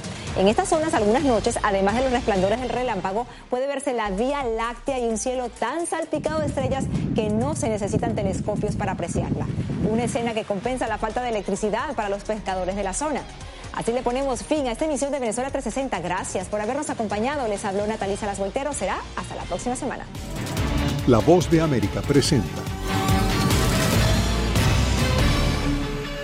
Cada semana, La Voz de América te invita a ser parte de Venezuela 360. Para empoderar las voces que quieren reunir a tu país. Para escribir con ritmos contagiosos. Un nuevo capítulo en tu historia. Con un mismo lenguaje. El de la esperanza. El del futuro. El de la vida. Únete a un equipo de origen hispanoamericano que trabaja para conectarnos con el ADN venezolano. Conéctate con los tuyos. Conéctate con nosotros. Conéctate en WhatsApp digitando más 1-202-549-8691. Y con Conviértete en protagonista de una historia que tú mismo ayudarás a construir. Conéctate cuantas veces quieras con Venezuela 360 en buenoticias.com. Y sé parte de nuestro equipo de redacción a través de tu conexión WhatsApp. Recuerda, más 1-202-549-8691. Acompáñenos de lunes a viernes con las noticias del mundo del entretenimiento lo mejor del cine. So, Scrolls are the bad guys. Los estrenos de Hollywood. I've never seen anything like this. Who am I? She's the last of her kind. So I'm 300 years old. A leader, you are. You have the most advanced weapon ever. Lo mejor en música. Las noticias del espectáculo. Lady Gaga declaró al diario The New York Times que el actor Alex Bowen dijo el miércoles que se inscribirá en un curso de lunes a viernes. El mundo del entretenimiento llega a ustedes desde los estudios de La Voz de América en Washington. Escuchan La Voz de América en la señal internacional de Radio Libertad 600 AM. La Casa Blanca impulsa el mandato de vacunación para elevar la tasa nacional de inmunización contra el COVID-19. Estados Unidos se escapa de la insolvencia tras acuerdo temporal en el Congreso. Además, decenas de haitianos duermen en las calles de México mientras esperan resolver su situación migratoria. Y juramenta un nuevo gabinete en Perú después de que el presidente Pedro Castillo despidiera a siete de sus ministros.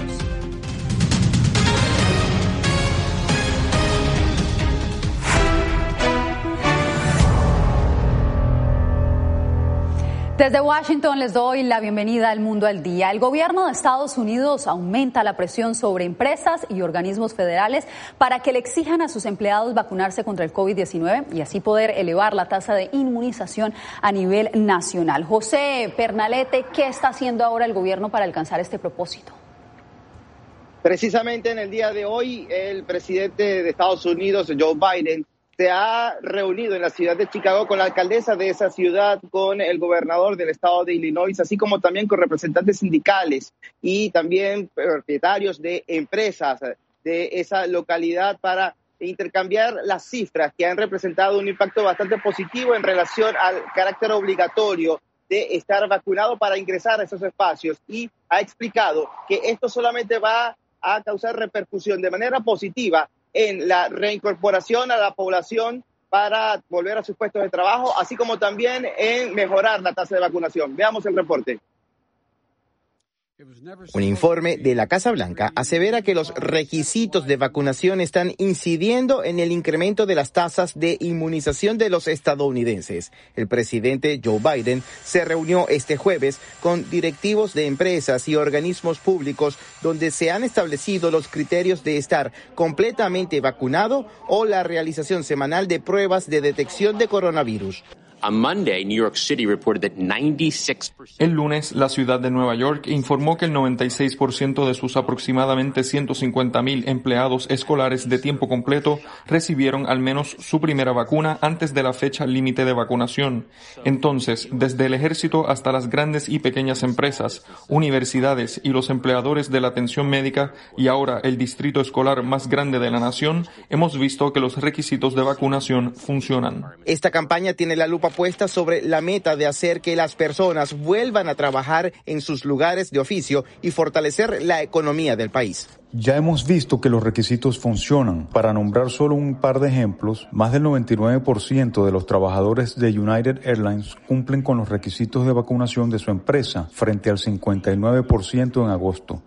Este panel de expertos insiste en que la decisión individual de recibir la vacuna es la mejor vía para favorecer al colectivo nacional al elevar la tasa de inmunización y vencer al coronavirus en los meses venideros. Por otra parte, la alianza Pfizer-BioNTech ha anunciado solicitar a la FDA la autorización del uso de emergencia de su vacuna en la población entre 5 y 11 años de edad, un sector de la población que estaba completamente eh, vulnerable ante el COVID-19 por no poder vacunarse. Jasmine. Esperamos la respuesta a esta aprobación entonces, José. Muchas gracias. Demócratas y republicanos en el Congreso estadounidense finalmente alcanzaron un acuerdo temporal para aumentar hasta diciembre el techo de la deuda y evitar que Estados Unidos incumpla con el pago de su deuda nacional. Tenemos en vivo a Jacopo Luzzi. Jacopo, explícanos en qué consiste este acuerdo. Jasmine, estamos a la espera de la votación esta noche del jueves que permitirá elevar el techo de la deuda por ahora, pero este acuerdo parece más una tregua, Jasmine, entre republicanos y demócratas porque deberán lograr una solución definitiva a la deuda en menos de dos meses. Los líderes demócratas y republicanos del Senado anunciaron este jueves que finalmente lograron un acuerdo temporal para elevar el techo de la deuda nacional, evitando por ahora la amenaza de un primer impago de la deuda pública a 11 días de la fecha límite. Hemos llegado a un acuerdo para ampliar el techo de la deuda hasta principios de diciembre. El acuerdo aumentaría el límite de deuda legal en 480 mil millones de dólares y sería suficiente para permitir que el gobierno continúe pidiendo préstamos hasta el 3 de diciembre. El anuncio llegó después de que Mitch McConnell, líder de la minoría republicana en el Senado, se retractó parcialmente de su rechazo a permitir que tal aumento avanzara. El camino que han aceptado nuestros colegas demócratas evitará al pueblo estadounidense cualquier crisis a corto plazo, al tiempo que definitivamente se resolverá la excusa de la mayoría de que no tuvo tiempo para abordar el límite de la deuda a través del proceso de reconciliación 304. Mitch McConnell habla de un proceso presupuestario arcano y lento para elevar el techo de la deuda hasta el próximo año, algo que los republicanos piden que los demócratas utilicen para resolver el estancamiento partidista sobre la deuda, que sigue adelante y que probablemente presentará la misma situación también el primer viernes de diciembre. Esta fecha es también el día en que la financiación del gobierno federal expirará y esto llevaría a un posible cierre del gobierno si el Congreso no aprueba una legislación de gastos a tiempo. Pero los senadores demócratas creen que casi dos meses más les den el tiempo y el espacio para encontrar soluciones y al mismo tiempo finalizar y promulgar la mayor parte de la agenda nacional del presidente Joe Biden. Muchas gracias, Jacopo, por la información. 51 activistas fueron arrestados el día de hoy frente a la Casa Blanca mientras realizaban un acto de desobediencia civil para expresar su descontento ante las posibilidades cada vez menores de que el Congreso apruebe una reforma migratoria. Diego Cash nos trae el reporte.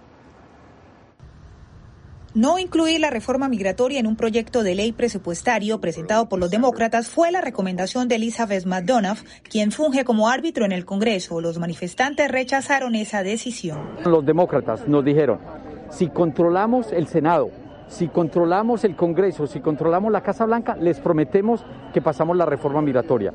Ahorita lo controlan. McDonough determinó que los demócratas no pueden incluir la reforma migratoria en un proyecto de ley presupuestario. La minoría republicana se oponía en la inclusión de ese tema en el proyecto de ley. En un Senado dividido 50-50, el voto de la vicepresidenta Kamala Harris es decisivo. No debemos dejar que el eh, parlamentario, alguien que no fue elegido por el pueblo, dictar cuáles son las prioridades de este país.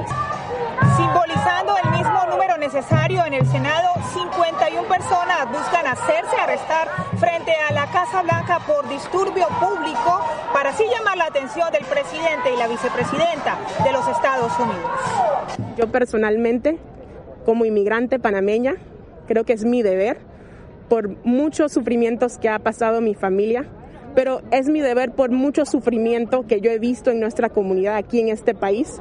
Una de las opciones que se ha ventilado es ofrecer a los 11 millones de inmigrantes indocumentados un estatus legal que no incluya la opción de la naturalización, pero algunos creen que no sería suficiente. No es la primera vez que activistas e incluso legisladores han sido arrestados frente a la Casa Blanca mientras piden una reforma legislativa que ha sido esquiva para gobiernos de ambos partidos durante las últimas décadas. Diva Lizette Cash, Voz de América, Washington.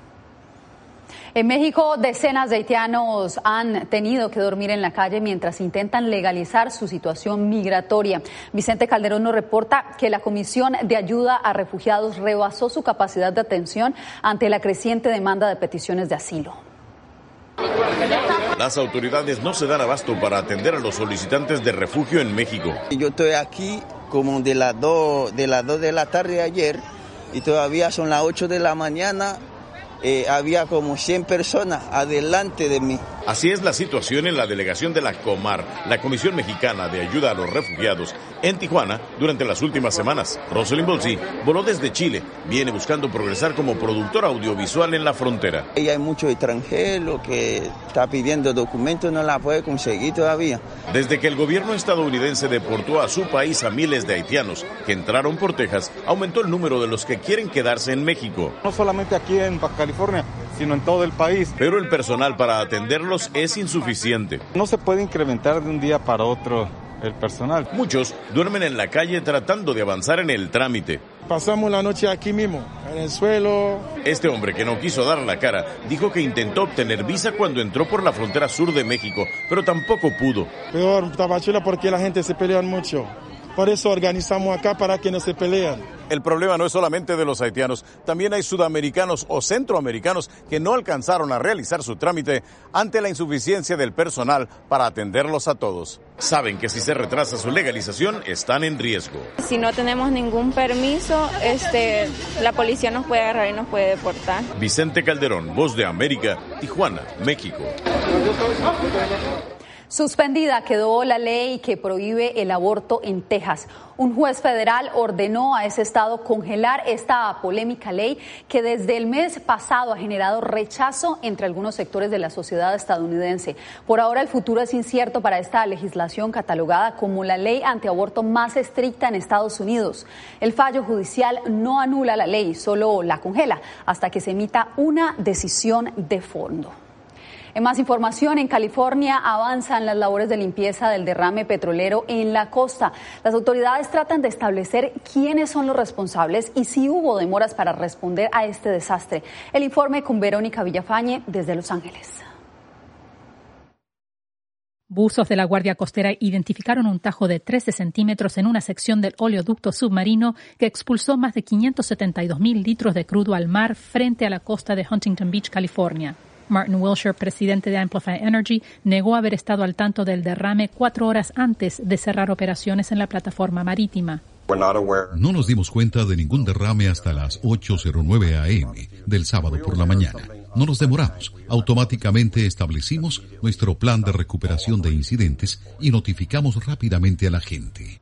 Además de la ruptura, la Guardia Costera encontró que la tubería del oleoducto se desplazó 32 metros. Se cree que el ancla de un barco carguero la enganchó y arrastró provocando el derrame. El barco Rotterdam Express, que había estado cerca del oleoducto justo antes del derrame, se ha convertido en el foco de la investigación. Mientras tanto, continúa el proceso de limpieza. Autoridades indican que han logrado recuperar más de 20.000 litros de petróleo, pero Andrea León Grossman de la Organización Ambiental Azul señala que el daño es irreversible. Uno puede limpiar lo que se ve en la superficie en, en tierra, pero ¿qué pasa cuando estas bolas de alquitrán están en el fondo del océano y perjudican a otras especies marinas, mientras sigan en, operación, este tipo de derrames va a seguir pasando. Tenemos que cerrarlas, decomisionarlas y tener una transición justa a 100% energía renovable. Las playas permanecerán cerradas durante varias semanas o meses. Verónica Villafañe, Voz de América, Los Ángeles. Y más adelante les contamos por qué docenas de parlamentarios podrían perder su inmunidad en Nicaragua.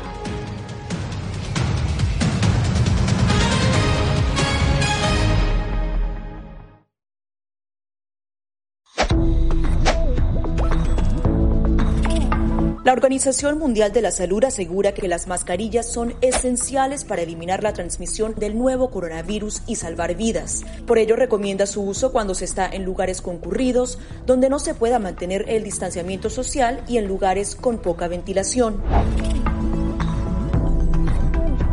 Cuando se habla de mascarillas para protegerse del COVID-19, se refieren generalmente a la mascarilla quirúrgica, el respirador N95 o las de tela. Las mascarillas quirúrgicas planas, rectangulares y desechables protegen al portador de gotas de partículas grandes del virus e impiden que los enfermos la esparzan cuando tosen o estornudan. Los expertos advierten que solo deben ser usadas una vez. El respirador N95 de forma oval y más ajustado a la cara tiene una válvula de exhalación que ayuda con la humedad y el calor cuando respiramos. Además de filtrar partículas grandes, puede impedir que pase el 95% de las partículas pequeñas de virus y bacterias. Ante la escasez, muchos han recurrido a hacer sus propias mascarillas y en efecto los expertos confirman que estas mascarillas caseras pueden ser efectivas. Las mascarillas nos pueden servir como una barrera aislante para las secreciones, pero tener mucho cuidado porque hemos visto gente que eh, usa la mascarilla, pero al acomodarse la mascarilla se está tocando la cara, y eso es justamente lo que queremos evitar, es que la gente se esté tocando la cara en estos momentos porque cuando uno está en lugares públicos puedes estar pasando la mano por una superficie que ha sido tocada por otras personas y que puede estar contaminada y luego sin querer eh, te puedes llevar la mano a la cara. Para más información visita nuestra página web y síguenos a través de las redes sociales bajo arroba Voz de América.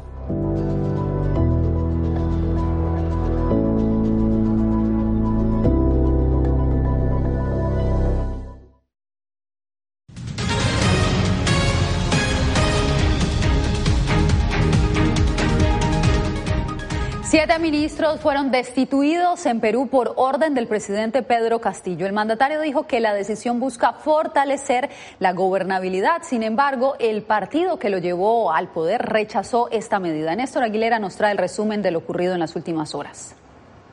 Sí, juro. La activista ambiental y excongresista Mirta Vázquez juró como la nueva presidenta del Consejo de Ministros de Gobierno de Pedro Castillo reemplaza al cuestionado Guido Bellido, cuya renuncia horas antes supuso un sacudón a la gestión del mandatario. El Perú espera mucho de sus autoridades. Es momento de, de poner al Perú por encima de toda ideología y posiciones partidarias aisladas. Pero la renovación parcial del gabinete ministerial evidenció una brecha con Perú Libre, el partido que llevó al poder a Castillo. La bancada de Perú Libre no respalda este gabinete.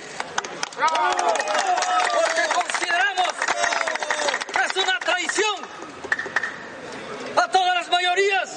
José Carlos Requena, analista político consultado por La Voz de América, aseveró que las nueve semanas que lleva de mandato Castillo han sido de crisis permanentes. Anticipa lo que podría suceder con la llegada de la nueva presidenta del Consejo de Ministros. Su sola presencia, sin duda, marca un viraje que vamos a ver si es solo episódico o si es algo sostenido, ¿no? Es decir, si Bellido, perdón, si Castillo empieza a decidir, ok, me modero y además muestro, digamos, rostros casi sin mancha, o si más bien utilizo esto básicamente para tomar aire y luego regresar a lo mismo. El cambio ministerial se llevó a cabo 71 días después del inicio del gobierno de Castillo, el primer presidente de origen campesino y el primer izquierdista en llegar al poder en Perú desde 1821.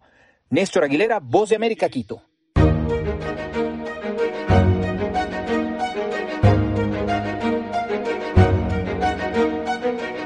Hay polémica en Nicaragua por una iniciativa que busca reformar la ley y que le permitiría al gobierno de Daniel Ortega controlar la inmunidad de los parlamentarios. Donaldo Hernández nos explica. El diputado opositor Maximino Rodríguez no descarta que sea suspendido de la Asamblea Nacional de Nicaragua tras aprobarse la reforma a la ley orgánica del Poder Legislativo, la cual contempla suspender a cualquier legislador por la supuesta comisión de un delito por no estar de acuerdo con las políticas erráticas de quienes ostentan el poder en este momento, podrían ser sujetos de una sanción.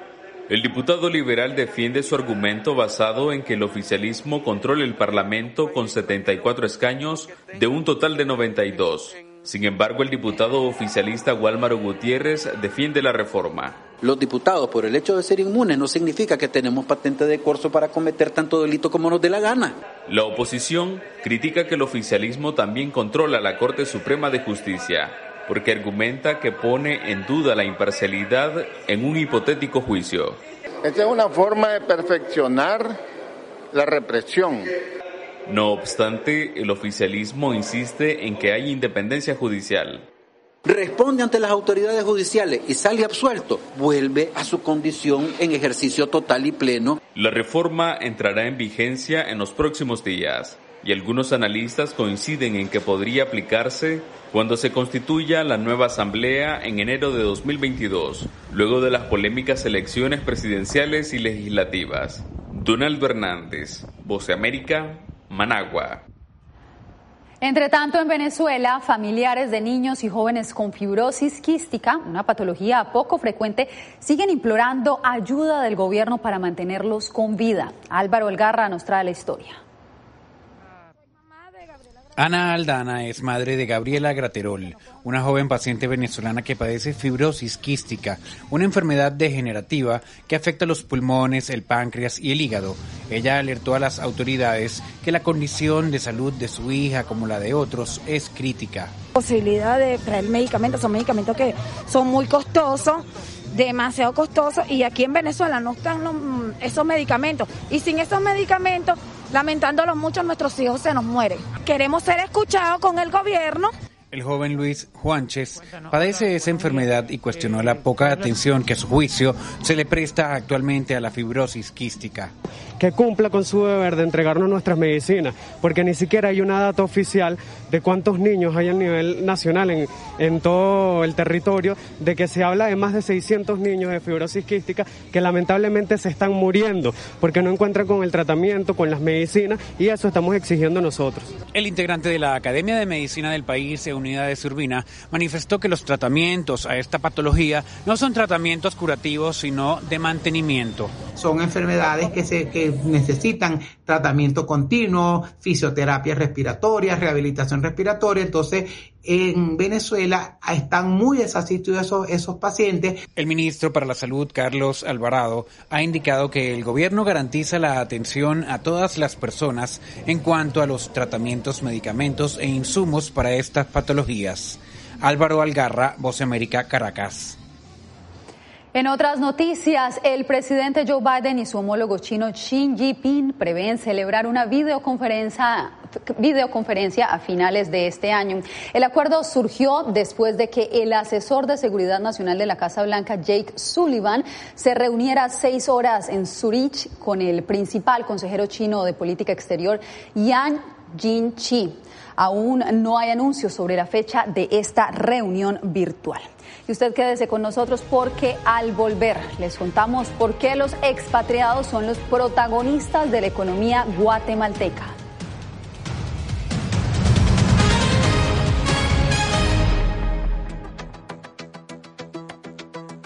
En momentos de crisis políticas y sociales, algunos gobiernos autoritarios recurren al bloqueo del acceso a Internet como herramienta para detener la información que entra o sale de su país.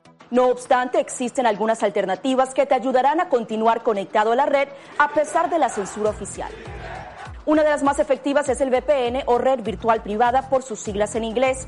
La VPN pretende simular que la persona está en otro lugar del mundo y no en el país que esté restringiendo el acceso a Internet, de manera que es incapaz de detectar esa conexión interna y así se puede utilizar Internet con normalidad. Las ofertas de VPN en el mercado son muchas y las puedes buscar escribiendo las iniciales VPN en los motores de búsqueda, pero es importante descargarla o adquirirla antes de perder la conexión al Internet. Aquí te ofrecemos algunas opciones.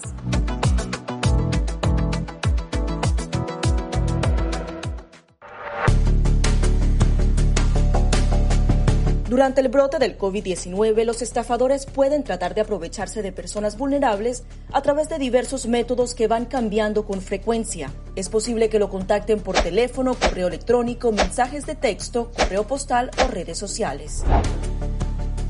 Ten cuidado con ofertas de kits de supuestas pruebas caseras, curas milagrosas o pruebas inmediatamente accesibles. Response Act has made coronavirus testing more accessible immediately. Tras un desastre, organizaciones caritativas falsas aparecen afirmando que tienen vínculos con otras reales. Siempre verifica que la organización sea legítima. Alguien que asegura que trabaja en el gobierno puede pedirte tu información personal o intentar cobrarte cuotas falsas para así ingresar tu cheque de estímulo.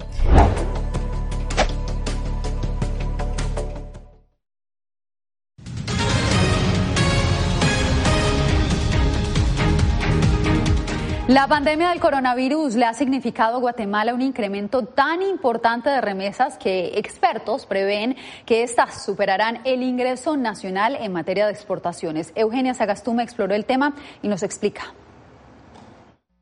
Las remesas familiares, que provienen principalmente de Estados Unidos, se han convertido en un alivio económico para aproximadamente 6 millones de guatemaltecos. Aún en medio de la pandemia, el Banco Central de Guatemala proyecta que en 2021 las remesas superarán los ingresos generados por las exportaciones. Guatemala está generando más recursos o más dólares en la exportación de recurso humano, en este caso de personas eh, que laboran en Estados Unidos generalmente, y la exportación de productos y servicios. Expertos en economía coinciden en que a corto plazo es algo positivo. Nos están ayudando a paliar la crisis, pero no deberíamos de confiarnos en que esto sea lo único que vamos a seguir eh, promoviendo. Sin embargo, a mediano plazo puede provocar mayor migración. Puede llegar a algún punto en el que seamos dependientes de este tipo de ingresos, lo cual no es beneficioso para ninguna economía, para ningún país, porque lo que indicaría es que estamos haciendo que nuestra gente se vaya y eso no es lo ideal, no debería de ser así. Sobre todo por el precio que se paga a cambio de la migración. Es una apuesta arriesgada porque hay vidas que se pierden en la frontera, quienes reciben remesas están pagando un precio que a veces no se puede cuantificar en términos de dinero. La proyección del Banco de Guatemala es cerrar el año con 14 mil millones de dólares producto de las remesas, 2.500 millones más que el año anterior. Eugenia Sagastume, Voz de América, Guatemala. Hasta aquí, Enlace Internacional con la Voz de América por Radio Libertad 600 AM en Barranquilla, Colombia. La cita es mañana, así que los esperamos. Les recordamos que pueden seguir la información de la Voz de América en www.boanoticias.com. Hasta la próxima. Radio Libertad. Le damos la bienvenida a Radio Libertad 600 AM en Barranquilla, como emisora afiliada al sistema de noticias de la Voz de América. Local en todas partes. Llegó la tienda express, el más espectacular programa de fidelidad para tenderos y consumidor final. La tienda Express, módulo de mercadeo y radio promocional que se comunica con los tenderos a través de la radio. La tienda Express, una realización de punto marketing. Mayores informes en el 315-545-3545. Diario La Libertad. La libertad es noticia. Diario La Libertad. La libertad es de todos. El periódico con la mayor aceptación de la región Caribe ahora en www.diariolalibertad.com. Diario La Libertad es noticia y actualidad. Diario La Libertad con la fuerza de la verdad, la libertad.